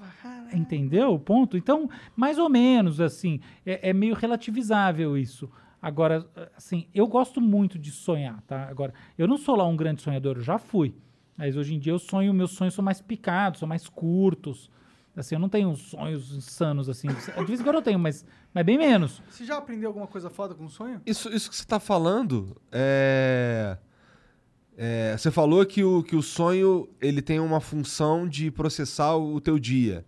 Esse lance de sonhar menos é porque a gente processa cada vez menos coisa porque a gente já absorveu? Isso que você está falando é magnífico e toca num ponto animal, que é o seguinte. Quem nunca reparou quanto durava o dia na tua vida quando você tinha sete anos de idade? É. Meu, você lembra? E o, e o- e o semestre? Se- quanto tempo faz que a gente não se vê aqui? Eu nem lembro, foi outro dia, não é? Eu sei lá, eu acordei ontem, fiz alguma coisa e eu já Faz tô uns hoje seis aqui. meses, é. Não é? É um semestre, pra mim foi, vai, ontem não, semana passada eu acho que eu vim aí. Cara, minha vida passa assim, eu fecho os olhos, sabe? Passa um semestre. A percepção do tempo, de fato, muda com a idade. Sim. E essa percepção do tempo tem a ver exatamente com o que você está falando, que é a relevância biológica do aprendizado dos estímulos. Então, de fato, tem um pouco a ver com isso, tá? Então, n- não é que. Veja bem, por que, que você sonha menos mais velho? Não é que você sonha menos mais velho porque não é tão importante. N- não é bem isso. Isso não faria sentido. É mais assim, se sonhar tanto quanto se sonha mais cedo fosse crucial para adaptabilidade mais velho, e, e você, sobretudo, se tivesse filho mais velho, se você fosse eu vou determinar o futuro da- do seu gen, Você ia sonhar mais, mais velho, entendeu? Então, de fato, não tem pressão seletiva para você sonhar mais, mais velho. Aí tem um declínio cognitivo, né, tem uma série de processos que acabam levando você a diminuir os sonhos, entre outras coisas, psicológicas e mas, mas tem esse, de fato, um negócio neurológico aí envolvido, tá? Ah, que bom que você tá falando. Eu ficar bolado de não sonhar, confesso. Não, é- eu tô. Eu tô é, sabe quando você não bate uma punheta? Tá ligado? Aí você fica acumulando, acumulando. Será que eu tô fazendo isso com os meus sonhos? Eu tô acumulando no meu cérebro. Não, é muito os legal o que você tá falando. Cognitivos que eu precisava ter e eu não tô tendo porque eu tô chapado pra caralho. Mas, cara, isso, isso, isso, isso que você tá falando é, é- é sensacional mesmo, tá? Sensacional mesmo. Porque é o seguinte, tá, no seu caso, possível que não, mas no caso de muita gente é isso, cara. Mas tem isso muito, tem isso demais. Tem um monte de gente que tem insônia, que fica à noite e tal, né? Porque no fundo, aquela hora que você deita a cabeça no travesseiro e Aham. você se encara, putz, essa hora dói, entendeu? Então isso aí, cara, é um dos grandes, um dos grandes males, assim, psicológicos da nossa era. É essa. Aquela hora que você, sabe, você deita ali, você começa a aquelas angústias. Porque o dia, olha que coisa engraçada, você se mexendo, você fazendo coisas, você te vendo muita coisa, você fica mais resiliente às suas próprias merdas, entendeu? Aí é aquela hora que Porque você você tem deita... muitas oportunidades de ter merdas. É, aquela hora que você deita a cabeça no travesseiro. Quem nunca sentiu isso? Ac- meio da madrugada, você acorda, você fala, "Pô, nossa. E aí no outro dia você relativiza, fala, calma, não é tudo isso, não foi tão ruim, entendeu? Então, isso é uma coisa que faz as pessoas ficarem acordando e quando elas ficam acordando, quebrando os ciclos de sono, elas sonham menos. Pode crer. Então, isso, co- isso acontece demais. Isso é uma coisa que é subclínica, eu não conheço nenhum estudo sobre isso, mas é uma percepção que eu ando tendo. Que, por exemplo, pandemia, esse medo dessa coisa toda, as pessoas ficam acordando, sonha menos. Claro. E eu acho que isso impacta uma coisa da, sabe, da, no mínimo sua, sua capacidade de descansar, se renovar. É, desse processo, né? Do cérebro, do inconsciente, né? O inconsciente é uma parada muito louca. Você deve ter estu- estudado bastante sobre inconsciente na faculdade de neurociência. Na faculdade de psicologia que eu fiz. Psicologia. Ele, Psicologia ele- na USP. Eles, eles lidam, tem um curso sobre, sobre Tem uns 200 cursos sobre inconsciente. eu acho que é só uns, uns 50% O aí. conceito é muito louco, né, mano? As pessoas não tentam entender muito sobre ele, né? Eu acho que é o contrário. Eu acho que o inconsciente é tipo a bola da vez. E eu sinto que o que acaba sendo menos entendido é como a gente, por exemplo, processa informação. Eu acho que assim, eh, quando se estuda o cérebro, não só no, no nível de graduação, uh, na pós-graduação e mesmo do ponto de vista acadêmico, mais sério, sabe? Você, tipo, eh, depois que você é professor, qualquer coisa assim, eu acho que assim, a ciência da mente ela está um pouco menos preocupada com o conceito de informação do que deveria estar. Porque a informação é uma coisa, é, é, é é um conceito muito menos trivial do que parece. E se a gente for olhar bem, assim, olhar bem, né? Tipo, você parar para pensar, no final dos contas, essa história toda de você se alinhar com o futuro quer dizer o quê? Quer dizer você conseguir encapsular informação útil. Por sinal, a informação, acho que chegou a hora finalmente de eu fazer uma, uma revelação. E é uma revelação crítica. Eu conheço o demônio. Caralho, realmente. É o demônio de Maxwell. Ah. E é um demônio da informação. E é o seguinte, olha só. Olha o que é informação. Tá? James Clerk Maxwell, século XIX. O que que, que que Maxwell pensou? Olha esse experimento mental. Imagina que eu tenho uma caixa e eu tenho nessa caixa uma divisória. Tá bom? E eu ponho, é uma caixa de vidro. E eu ponho gases, tá? Eu ponho um gás ali dentro. Imagina que as moléculas estão lá andando, batendo loucamente, tá?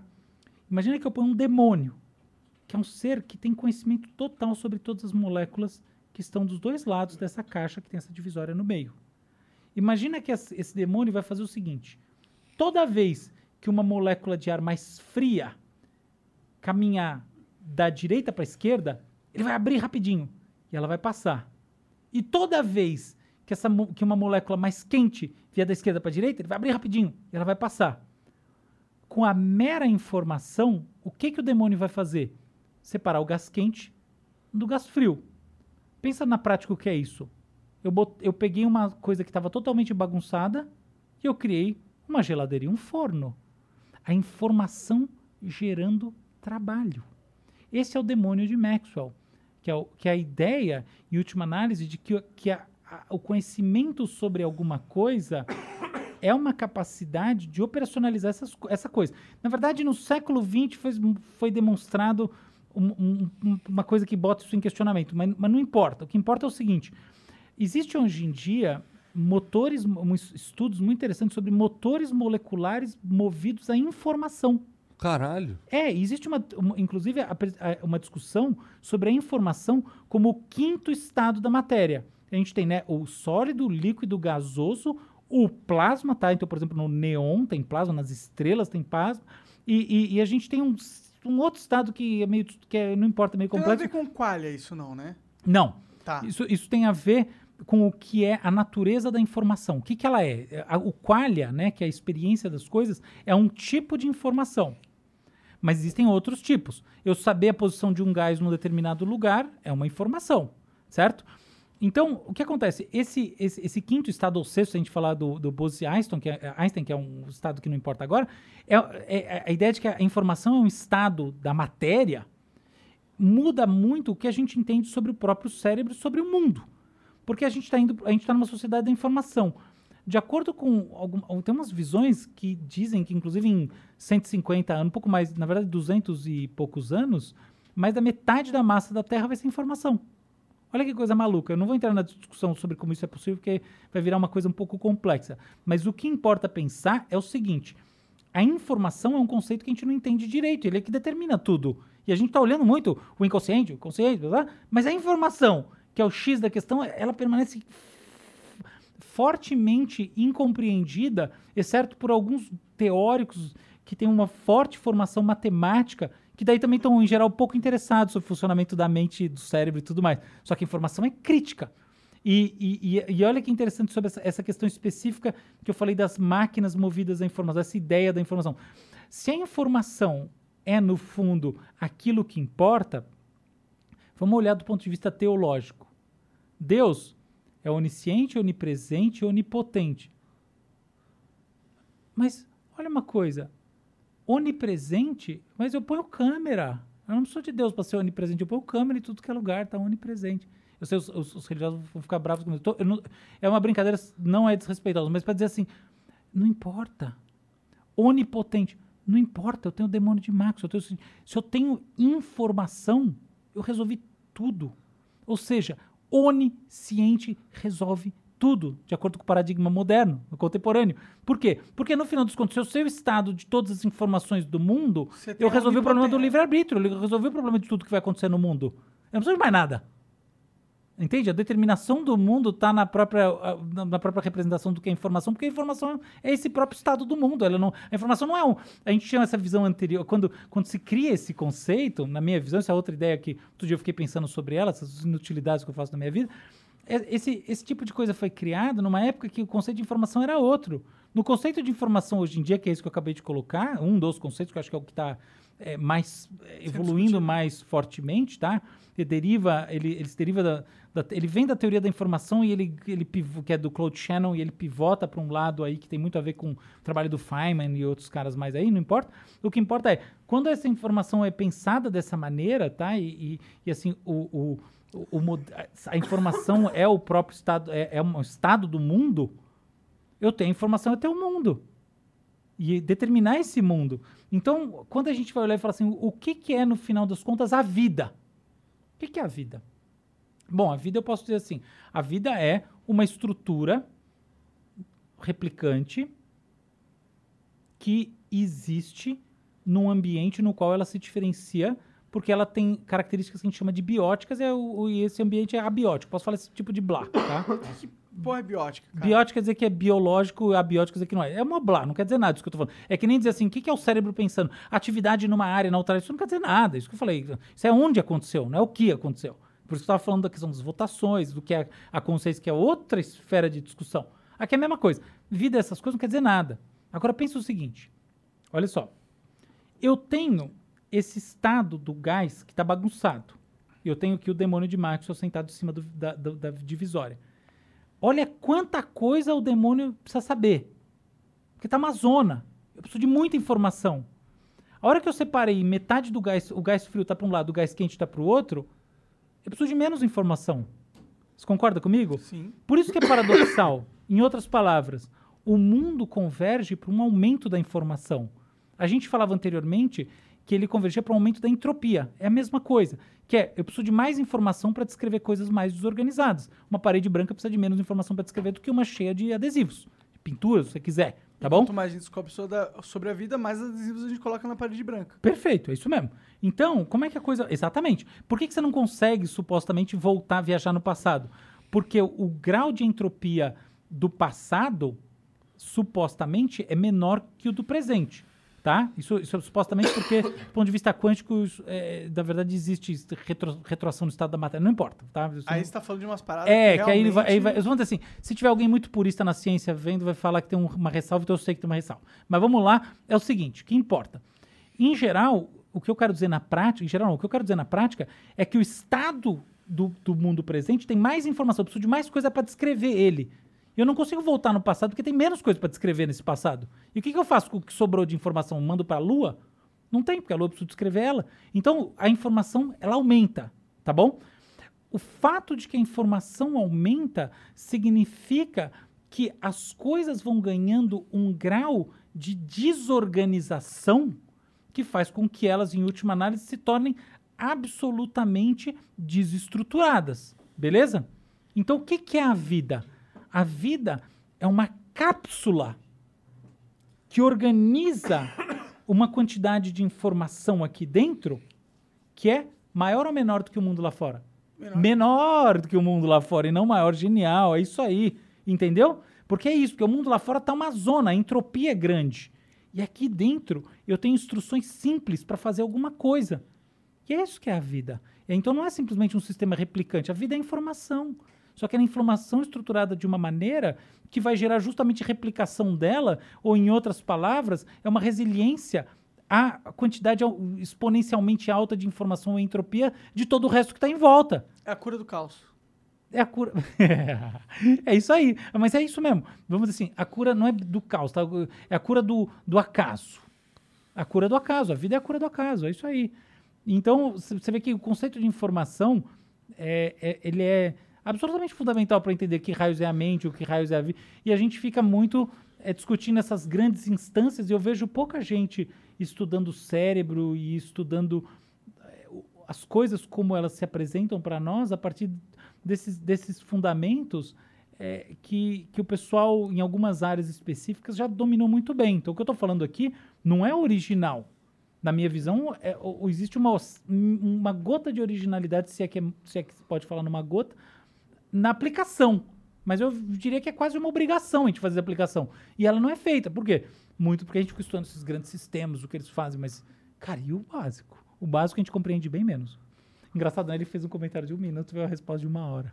Não, eu, é, eu fico processando aqui, meu, meu tic-teco aqui tentando processar a realidade. O Rex Glyph mandou aqui. Álvaro, os grandes inventores tinham conhecimento em várias áreas. Hoje é uma cultura do especialista. Mesmo hoje que temos acesso a tudo. É algo que também busco e vejo que você busca essa diversidade de fonte de conhecimento. Como a humanidade pode buscar esse novo iluminismo? É, Rex sabe das coisas. O novo iluminismo é uma ideia, é, assim, com alguns defensores, uma ideia controversa, tá? Que, que, é, que é a seguinte.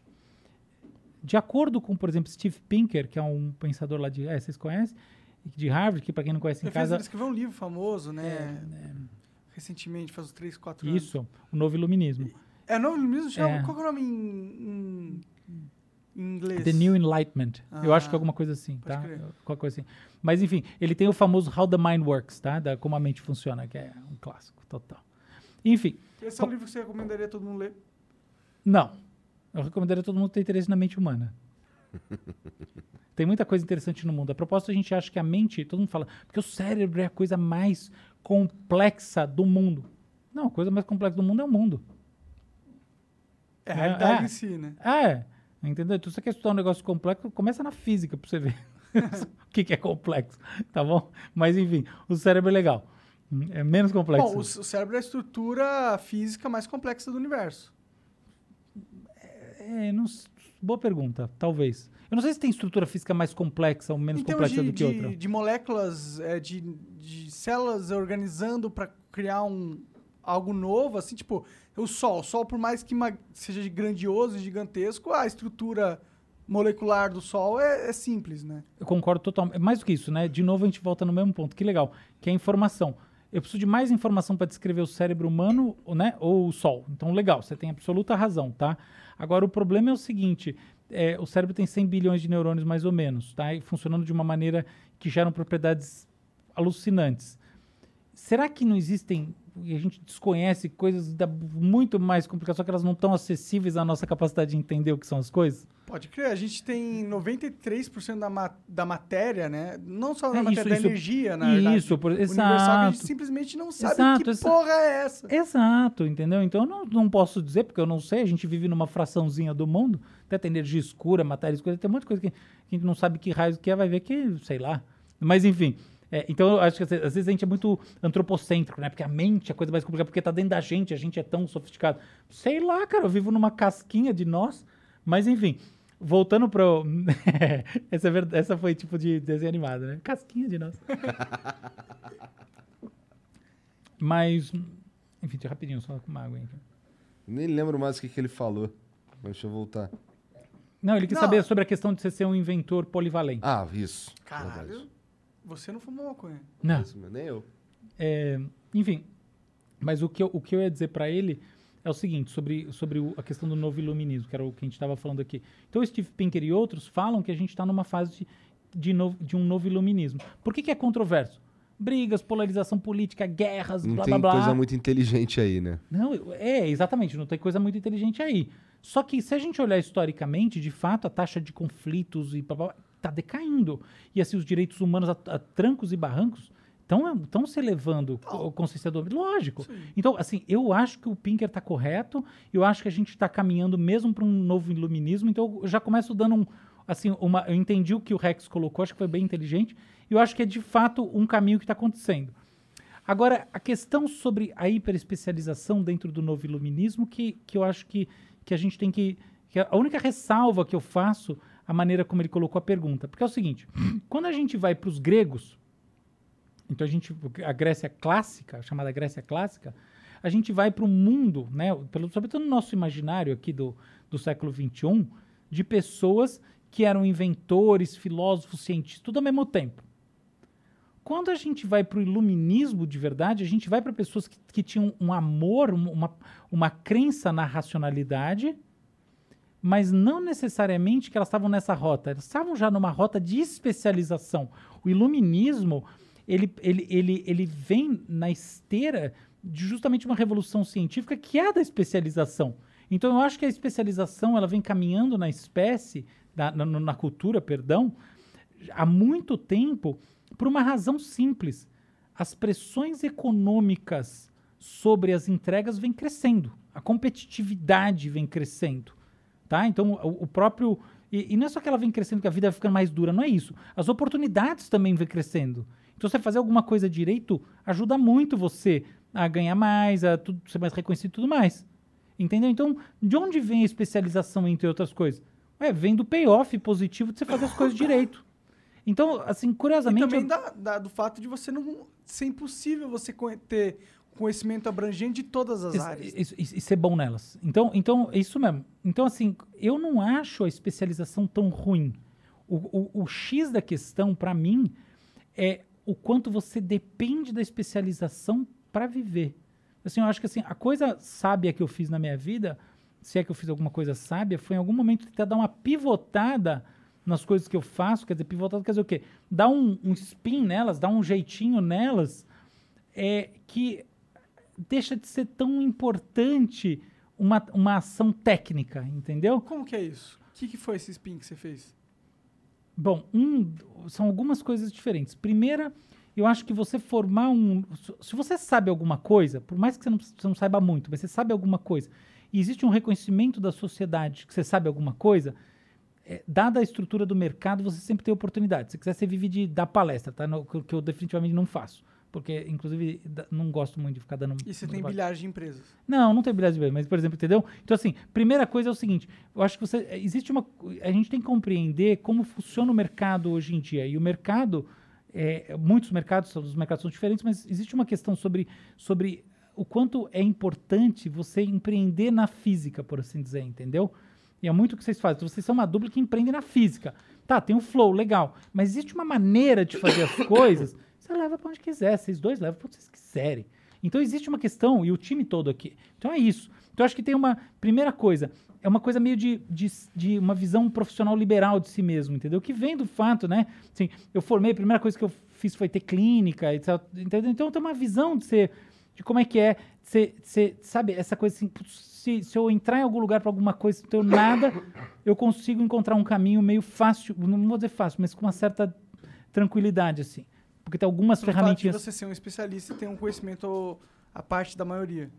É, eu não sei se tão à parte, mas é isso, de ter umas coisas que entregam, entendeu? Então essa é a primeira coisa. Então eu, fui te- eu tentei resolver isso. E aí depois eu tentei criar uma, uma arquitetura de, de ações, de relacionamentos, de coisas que eu faço, que elas garantem em si que é, eu- eu- o meu papel seja mais ligado às ações que impactam mais as cadeias nas quais elas estão acontecendo. Na prática, quer dizer, é aquilo que você as pessoas chamam de terceirizou coisas que você não queria fazer. 100%. Para começar, 100%. É isso. Mas não é só isso. É tipo assim, veja bem. Sabe aquela lógica tipo, eu não delego? Essa é uma péssima lógica, porque quem não delega fica fazendo todas as coisas que têm baixo valor agregado. Então, eu, eu penso o contrário. Assim, eu acho que a gente tem que ter uma, uma arte de criar ações que vão ecoar dentro dos, dos, dos ambientes de impacto que a gente valoriza com a máxima eficácia. Entendeu? Como então é uma questão meio, meio pessoas? energética. É isso? Ah, não, não é isso. É que isso- Expandiu os seus, seus é horizontes. que você está me colocando numa posição muito de, de empresário, de- mas não é assim que eu penso o mundo, não é isso. Eu- é, é uma coisa até, por exemplo, na minha casa, eu organizo as coisas de uma maneira que, cara, eu fui eliminando cada uma das encheções de saco da minha vida, assim, todas elas. Tudo, sabe assim, não tudo, mas, mas eu fui eliminando as encheções de saco, às vezes a- com, custos altos. Entendeu? Tipo o Que- quê? Dá um exemplo aí.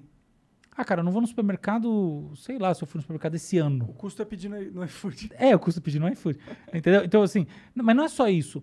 É, é assim, entender, por exemplo, qual é o seu papel em cada coisa que você faz, ser o melhor que você consegue naquilo que você faz, e a partir disso que você chama de melhor, criar uma metodologia, uma maneira de fazer as coisas que você possa é, transmitir para as pessoas, você tem que ser muito generoso com isso, não pode ter miguelação de conhecimento, transmitir para as pessoas e fazer com que elas consigam dar aquele passo na cadeia que vai, no final das contas, te ajudar a encontrar um resultado positivo, lá, a todo mundo encontrar um resultado positivo lá na frente. Então, esse é uma das- um dos exemplos. Segundo exemplo é, você tem que aprender na vida a ser generoso. Você tem que você ser pão duro, ser escroto, isso aí é péssimo. Então, isso é péssimo pessoalmente, tá? O payoff é negativo, a teoria dos jogos mostra que nos jogos, é, jogos sociais, como a gente vive na sociedade capitalista e tal, é, é, é mau negócio. Então tem uma lógica, mas ser generoso não é uma coisa simples. Generosidade é diferente de ser bobo, entendeu? Pelo contrário, você tem que ser zero bobo. Não é recompensar atitudes negativas perante a você, né? Exatamente. E e eu acho que é mais do que isso. É não é pensar só em, em o que recompensa e o que não recompensa. Tem uma coisa, por exemplo, assim, ó, olha só.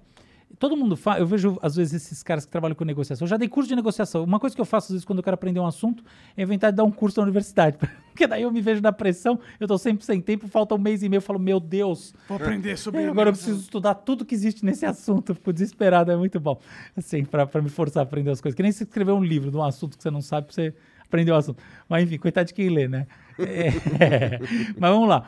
Então, por exemplo, negociação. Todo mundo fala, não, porque você não pode dar o primeiro lance, você tem que ficar lá. É do... Não, está errado. Está errado, errado, errado, completamente errado. Às vezes você dá o primeiro lance é o que vai garantir o seu sucesso. Por quê? Pelo voto de boa fé. É claro que você dá um. o- o- existe ancoragem e ajuste. Quer dizer o seguinte: você dá um primeiro lance lá em cima e você vai ancorar a coisa numa base ruim. Mas às vezes você chegar e generosamente mostrar a boa fé é o caminho para você construir. E, e essa é uma das coisas quando eu falo assim, entender a generosidade é isso. Não, não começa a movimentar as peças do xadrez de uma maneira deletéria para os outros. Então isso aí vai, vai ser ruim para você. Então tem uma articulação que é encontrar as pessoas onde você pode mover as peças de um jeito generoso, que a recíproca vai vir igual. E gerar o ganha-ganha, porque não é todo mundo. Então, essa é a segunda arte. é. Então, co- como é que você faz pro negócio, sabe, você ter uma vida com menos encheção de saco e flui mais? Que- Quantas pessoas que você dá aquele movimento generoso e vem e a coisa vira virtuosa e ao mesmo tempo não fixa. Então, esse é o segundo princípio. Engraçado, eu tô aqui com princípios de vida, né? Tipo autoajuda. Nunca pensei que ia chegar nesse ponto. mas, mas vamos lá. Então, eu acho que esse é um princípio que eu, que eu acredito. Um terceiro princípio que eu acredito que é muito tem muito a ver com esse, e esse eu só aprendi recentemente, assim, eu nem sei se eu aprendi. É assim, eu tenho, assim, meu melhor amigo, meus melhores amigos de infância, tudo seguem comigo pela vida. As coisas seguem comigo. Eu sou casado uma única vez, não tenho nenhum, nenhum- nenhuma aspiração de, de, de me separar. Espero, claro, ninguém tenha, mas assim, eu, eu tenho uma constância nas coisas, eu gosto muito. Ainda assim, então, assim, talvez por isso, eu tenho uma coisa, tipo, eu vim aqui, que eu saiba, eu fui em algum outro podcast na minha vida, eu falei num negócio de TV que tinha um podcast lá, mas foi. Não, eu acho que eu já falei sim. Mas, mas foi coisa meio assim. Porque eu fui até o lugar, eu só vim aqui. Mas por quê? Porque eu, porque eu gostei, é assim, então por mim eu só venho nesse acabou. Porque eu tenho umas coisas de, de, de atuar dessa maneira na vida, nos relacionamentos. Mas o que acontece? Uma coisa que eu vim aprendendo recentemente é que você tem que encontrar esse movimento do xadrez, mas não se fixar nessa relação. Isso é uma coisa que eu aprendi muito. Existe uma questão de é, elos fracos. Se existe algo que ajuda você na construção de uma vida melhor, é você ter vários elos, que são amizades leves, relacionamentos profissionais leves, trocas leves, que são quando você entra em contato, é aquela vibe, é aquela verdade, é aquela coisa do movimento generoso, mas você não, não pesa naquilo, entendeu? Você tem vários desses. Então, esse é o terceiro ponto. Porque é muito sedutor, você tem uma relação legal, uma coisa legal. Puta, eu vou ficar tudo aqui. Isso é uma coisa que eu não faço, eu diversifico. Mas eu não diversifico empresarialmente. Cara, eu não sei de onde vocês tiraram essa coisa. Eu nem ligo pra essas coisas de dinheiro. Eu nem quero saber disso aí. Ué, como Você falou que tem várias empresas. Não, sou você é um sócio de uma coisinha ou outra, sou nada. Caralho. Não, você não, besteira. é um, você não é um cara que, pô, tá começando na- no mundo do capitalismo. Não, mas eu também não sou o cara, do, né, o bilionário. Não é nada disso. É, é pelo contrário, eu nem tô preocupado com nada disso, nem tenho interesse. Não fico pensando na minha casa, quanto dinheiro eu vou ganhar, ganhei. Não, eu só acho um saco total. Eu penso mais essas coisas, de verdade, de verdade É, eu acredito. Eu penso mais assim, putz, essa relação aqui, cara, não dá pra pesar a mão aqui, pera, tá um pouco demais. Aí, putz, joga um pouco pra cá. Então, essa coisa de você ter esses canais onde a coisa flui, que é um jogo cooperativo, um ganha-ganha, eu acho que é outra sabedoria. Porque o grande problema de você encontrar essas vias boas é você soterrar elas daquilo. Aí, uma hora, sabe o que acontece? Blum, bagunça. Então, tem uma dose ótima de energia.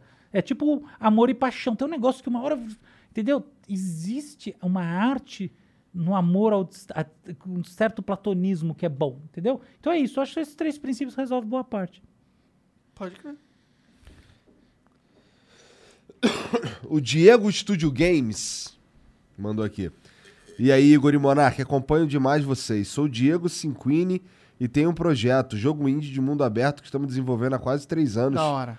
Eu gostaria muito de apresentar pra vocês, quem sabe um dia estar aí presente dessas duas feras que alegram nossos dias. Valeu. Que legal. Diego Studio Games. Caralho. Bom. O The Boas. The Boas Irmão. o The Boas Irmão manda aqui. Primeiramente, melhor flow que eu já assisti. Tão bom quanto o primeiro. Professor, comecei a meditar há dois anos e melhorou muito meu estado de consciência. Você, como neurocientista, tem uma opinião sobre o benefício da prática? Tenho, e, e não é uma opinião que só eu tenho, ela é compartilhada com um monte de gente. É o seguinte: meditar faz bem para o cérebro. E eu vou, eu vou dizer por quê. O nosso cérebro funciona num sistema de feedbacks. Então, quando eu tenho atividade mais numa área, eu não tenho em outra. Lembrando aquela história assim, não, não são todos os neurônios ativados ao mesmo tempo, né? Aquela coisa da esparsa, Senão, convulsão. Não, convulsão. Então, eu tenho umas redes que a gente chama de default, umas áreas, que a gente ativa mais quando a gente está meditando, tranquilo. E eu tenho mais atividade frontal, etc. Tal, quando eu estou mais focado. A meditação, ela aumenta a atividade neurológica nessas áreas mais default. E, consequentemente, naquele momento, ela diminui nessas partes mais ligadas à atenção, córtex pré-frontal. Essa, esse aumento de atividade nessas áreas default do cérebro tem uma, uma, uma capacidade de gerar oxigenação, que, de gerar, inclusive, melhora do ponto de vista dos, dos seus radicais livres. Tem é como se ela limpasse o cérebro. Tá? Não é isso, mas é como se limpasse, que é positiva para o cérebro. Então, definitivamente, meditar faz bem. Ótimo. Agora eu tenho um comentário, que vocês sabem que eu não gosto de ficar no básico, sempre, que é o seguinte: meditar às vezes pode tornar as pessoas mais egoístas. É. Por o? Sr. Harris prova isso. É.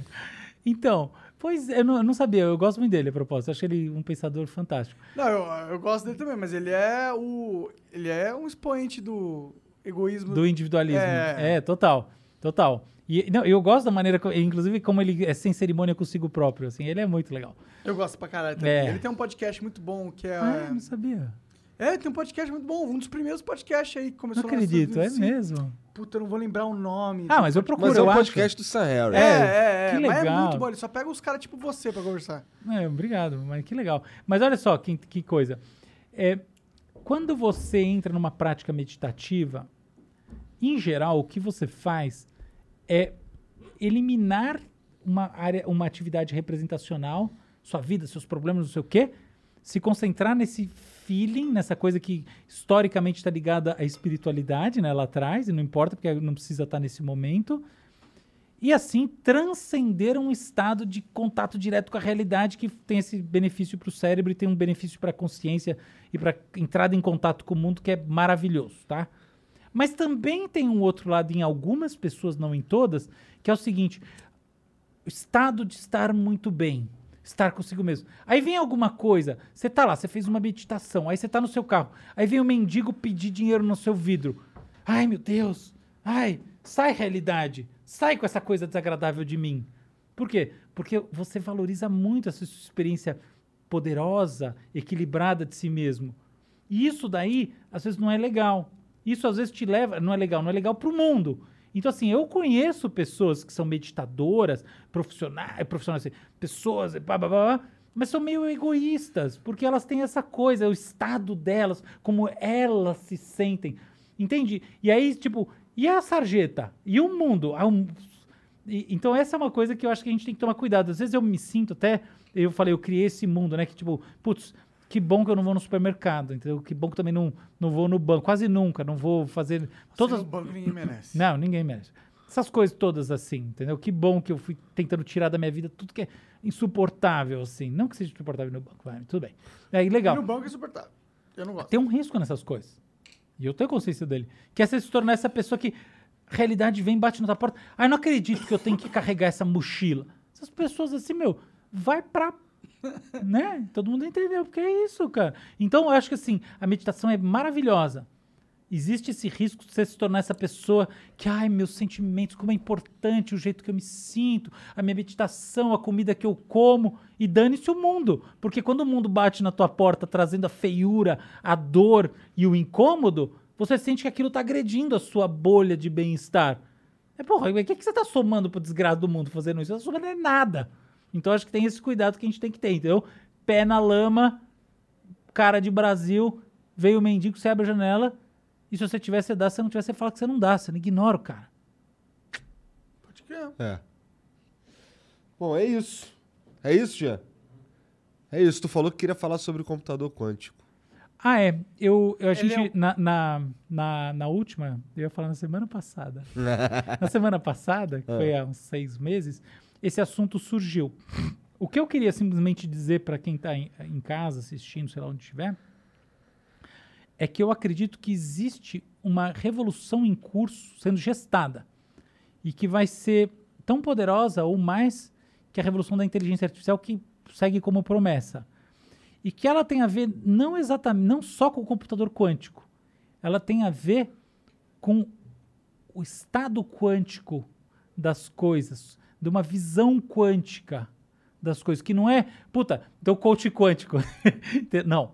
É tipo assim, realmente existe uma mudança no nosso, não é no entendimento, no- na nossa capacidade de usar esses princípios da mecânica quântica. Então tem internet quântica, tem o computador quântico. Internet tem... quântica? Internet quântica é, é, é sim. É, O que, que é internet quântica? Eu nu- nunca ouvi falar desse. desse Internet conceito. quântica é, é a ideia de você ter uma rede que usa os princípios do entrelaçamento quântico. Basicamente é o seguinte: você não consegue jamais hackear os dados daquela internet. É, trocando em miúdos é só isso. Mas tem muito mais coisa envolvida, porque o- o- uma das coisas que está envolvida nessa história quântica hoje em dia é você conectar computadores diferentes ao redor do mundo, entendeu? Então tem uma arquitetura quântica que precisa de uma internet quântica. Esse é o principal sentido. Então eu acho assim, existe uma mudança para acontecer, vai demorar, tá? Que envolve a computação quântica, é, que vai criar uma próxima etapa. E ela não é essa etapa que a gente pensa assim, putz, ela é o exponente da inteligência artificial. Não. Ela é realmente uma nova etapa. Porque se a gente parar para ver, o paradigma central da inteligência artificial, como a gente tem hoje em dia, do, do aprendizado de máquina, é o passado me leva a extrapolações do futuro. Então, pensa na questão informacional. Eu quero reduzir a quantidade de informação, certo? A entropia. Não é isso? É, você Porque quer eu quero- processar melhor a informação. Não, a e eu quero processar uma vez- coisa que é mais a- a- acurada. Sim. Né? Chegar numa conclusão lógica mais acertada, da- dada a quantidade de informação ah, crescente. Isso. Agora, olha uma coisa. Isso é sempre bom? Não. Isso é bom quando eu quero realmente prever se vai chover ou não vai chover. Agora, imagina que o que eu quero é criar possibilidades. Eu quero multiplicar os processos decisórios. Multiplicar as opções é muito mais difícil do que chegar a, a uma opção. Esse é um truque que Herbert Simon já sabia lá atrás. É um truque, né? é uma coisa que eu carrego comigo. Eu também quero que ninguém que esteja vendo o hobby. E que essa é das minhas verdades, entendeu? Então é aí que eu vejo o caminho.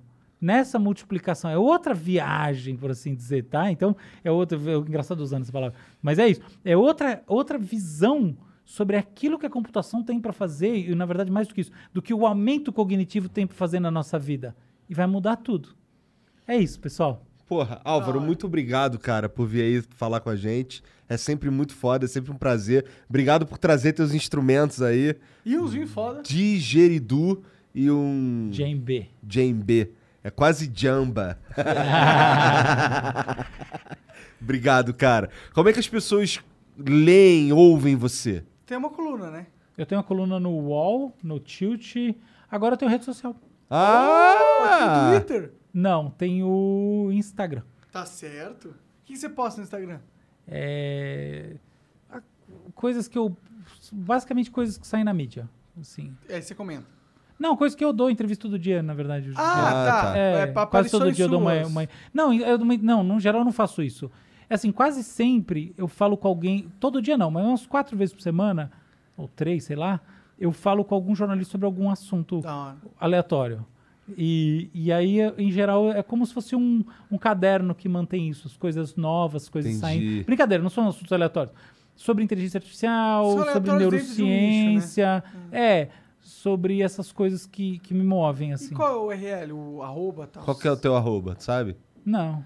Álvaro É, Machado Dias. Álvaro Machado Dias? Arroba Álvaro Machado Dias no É porque, na Instagram. verdade, não sou eu que posto.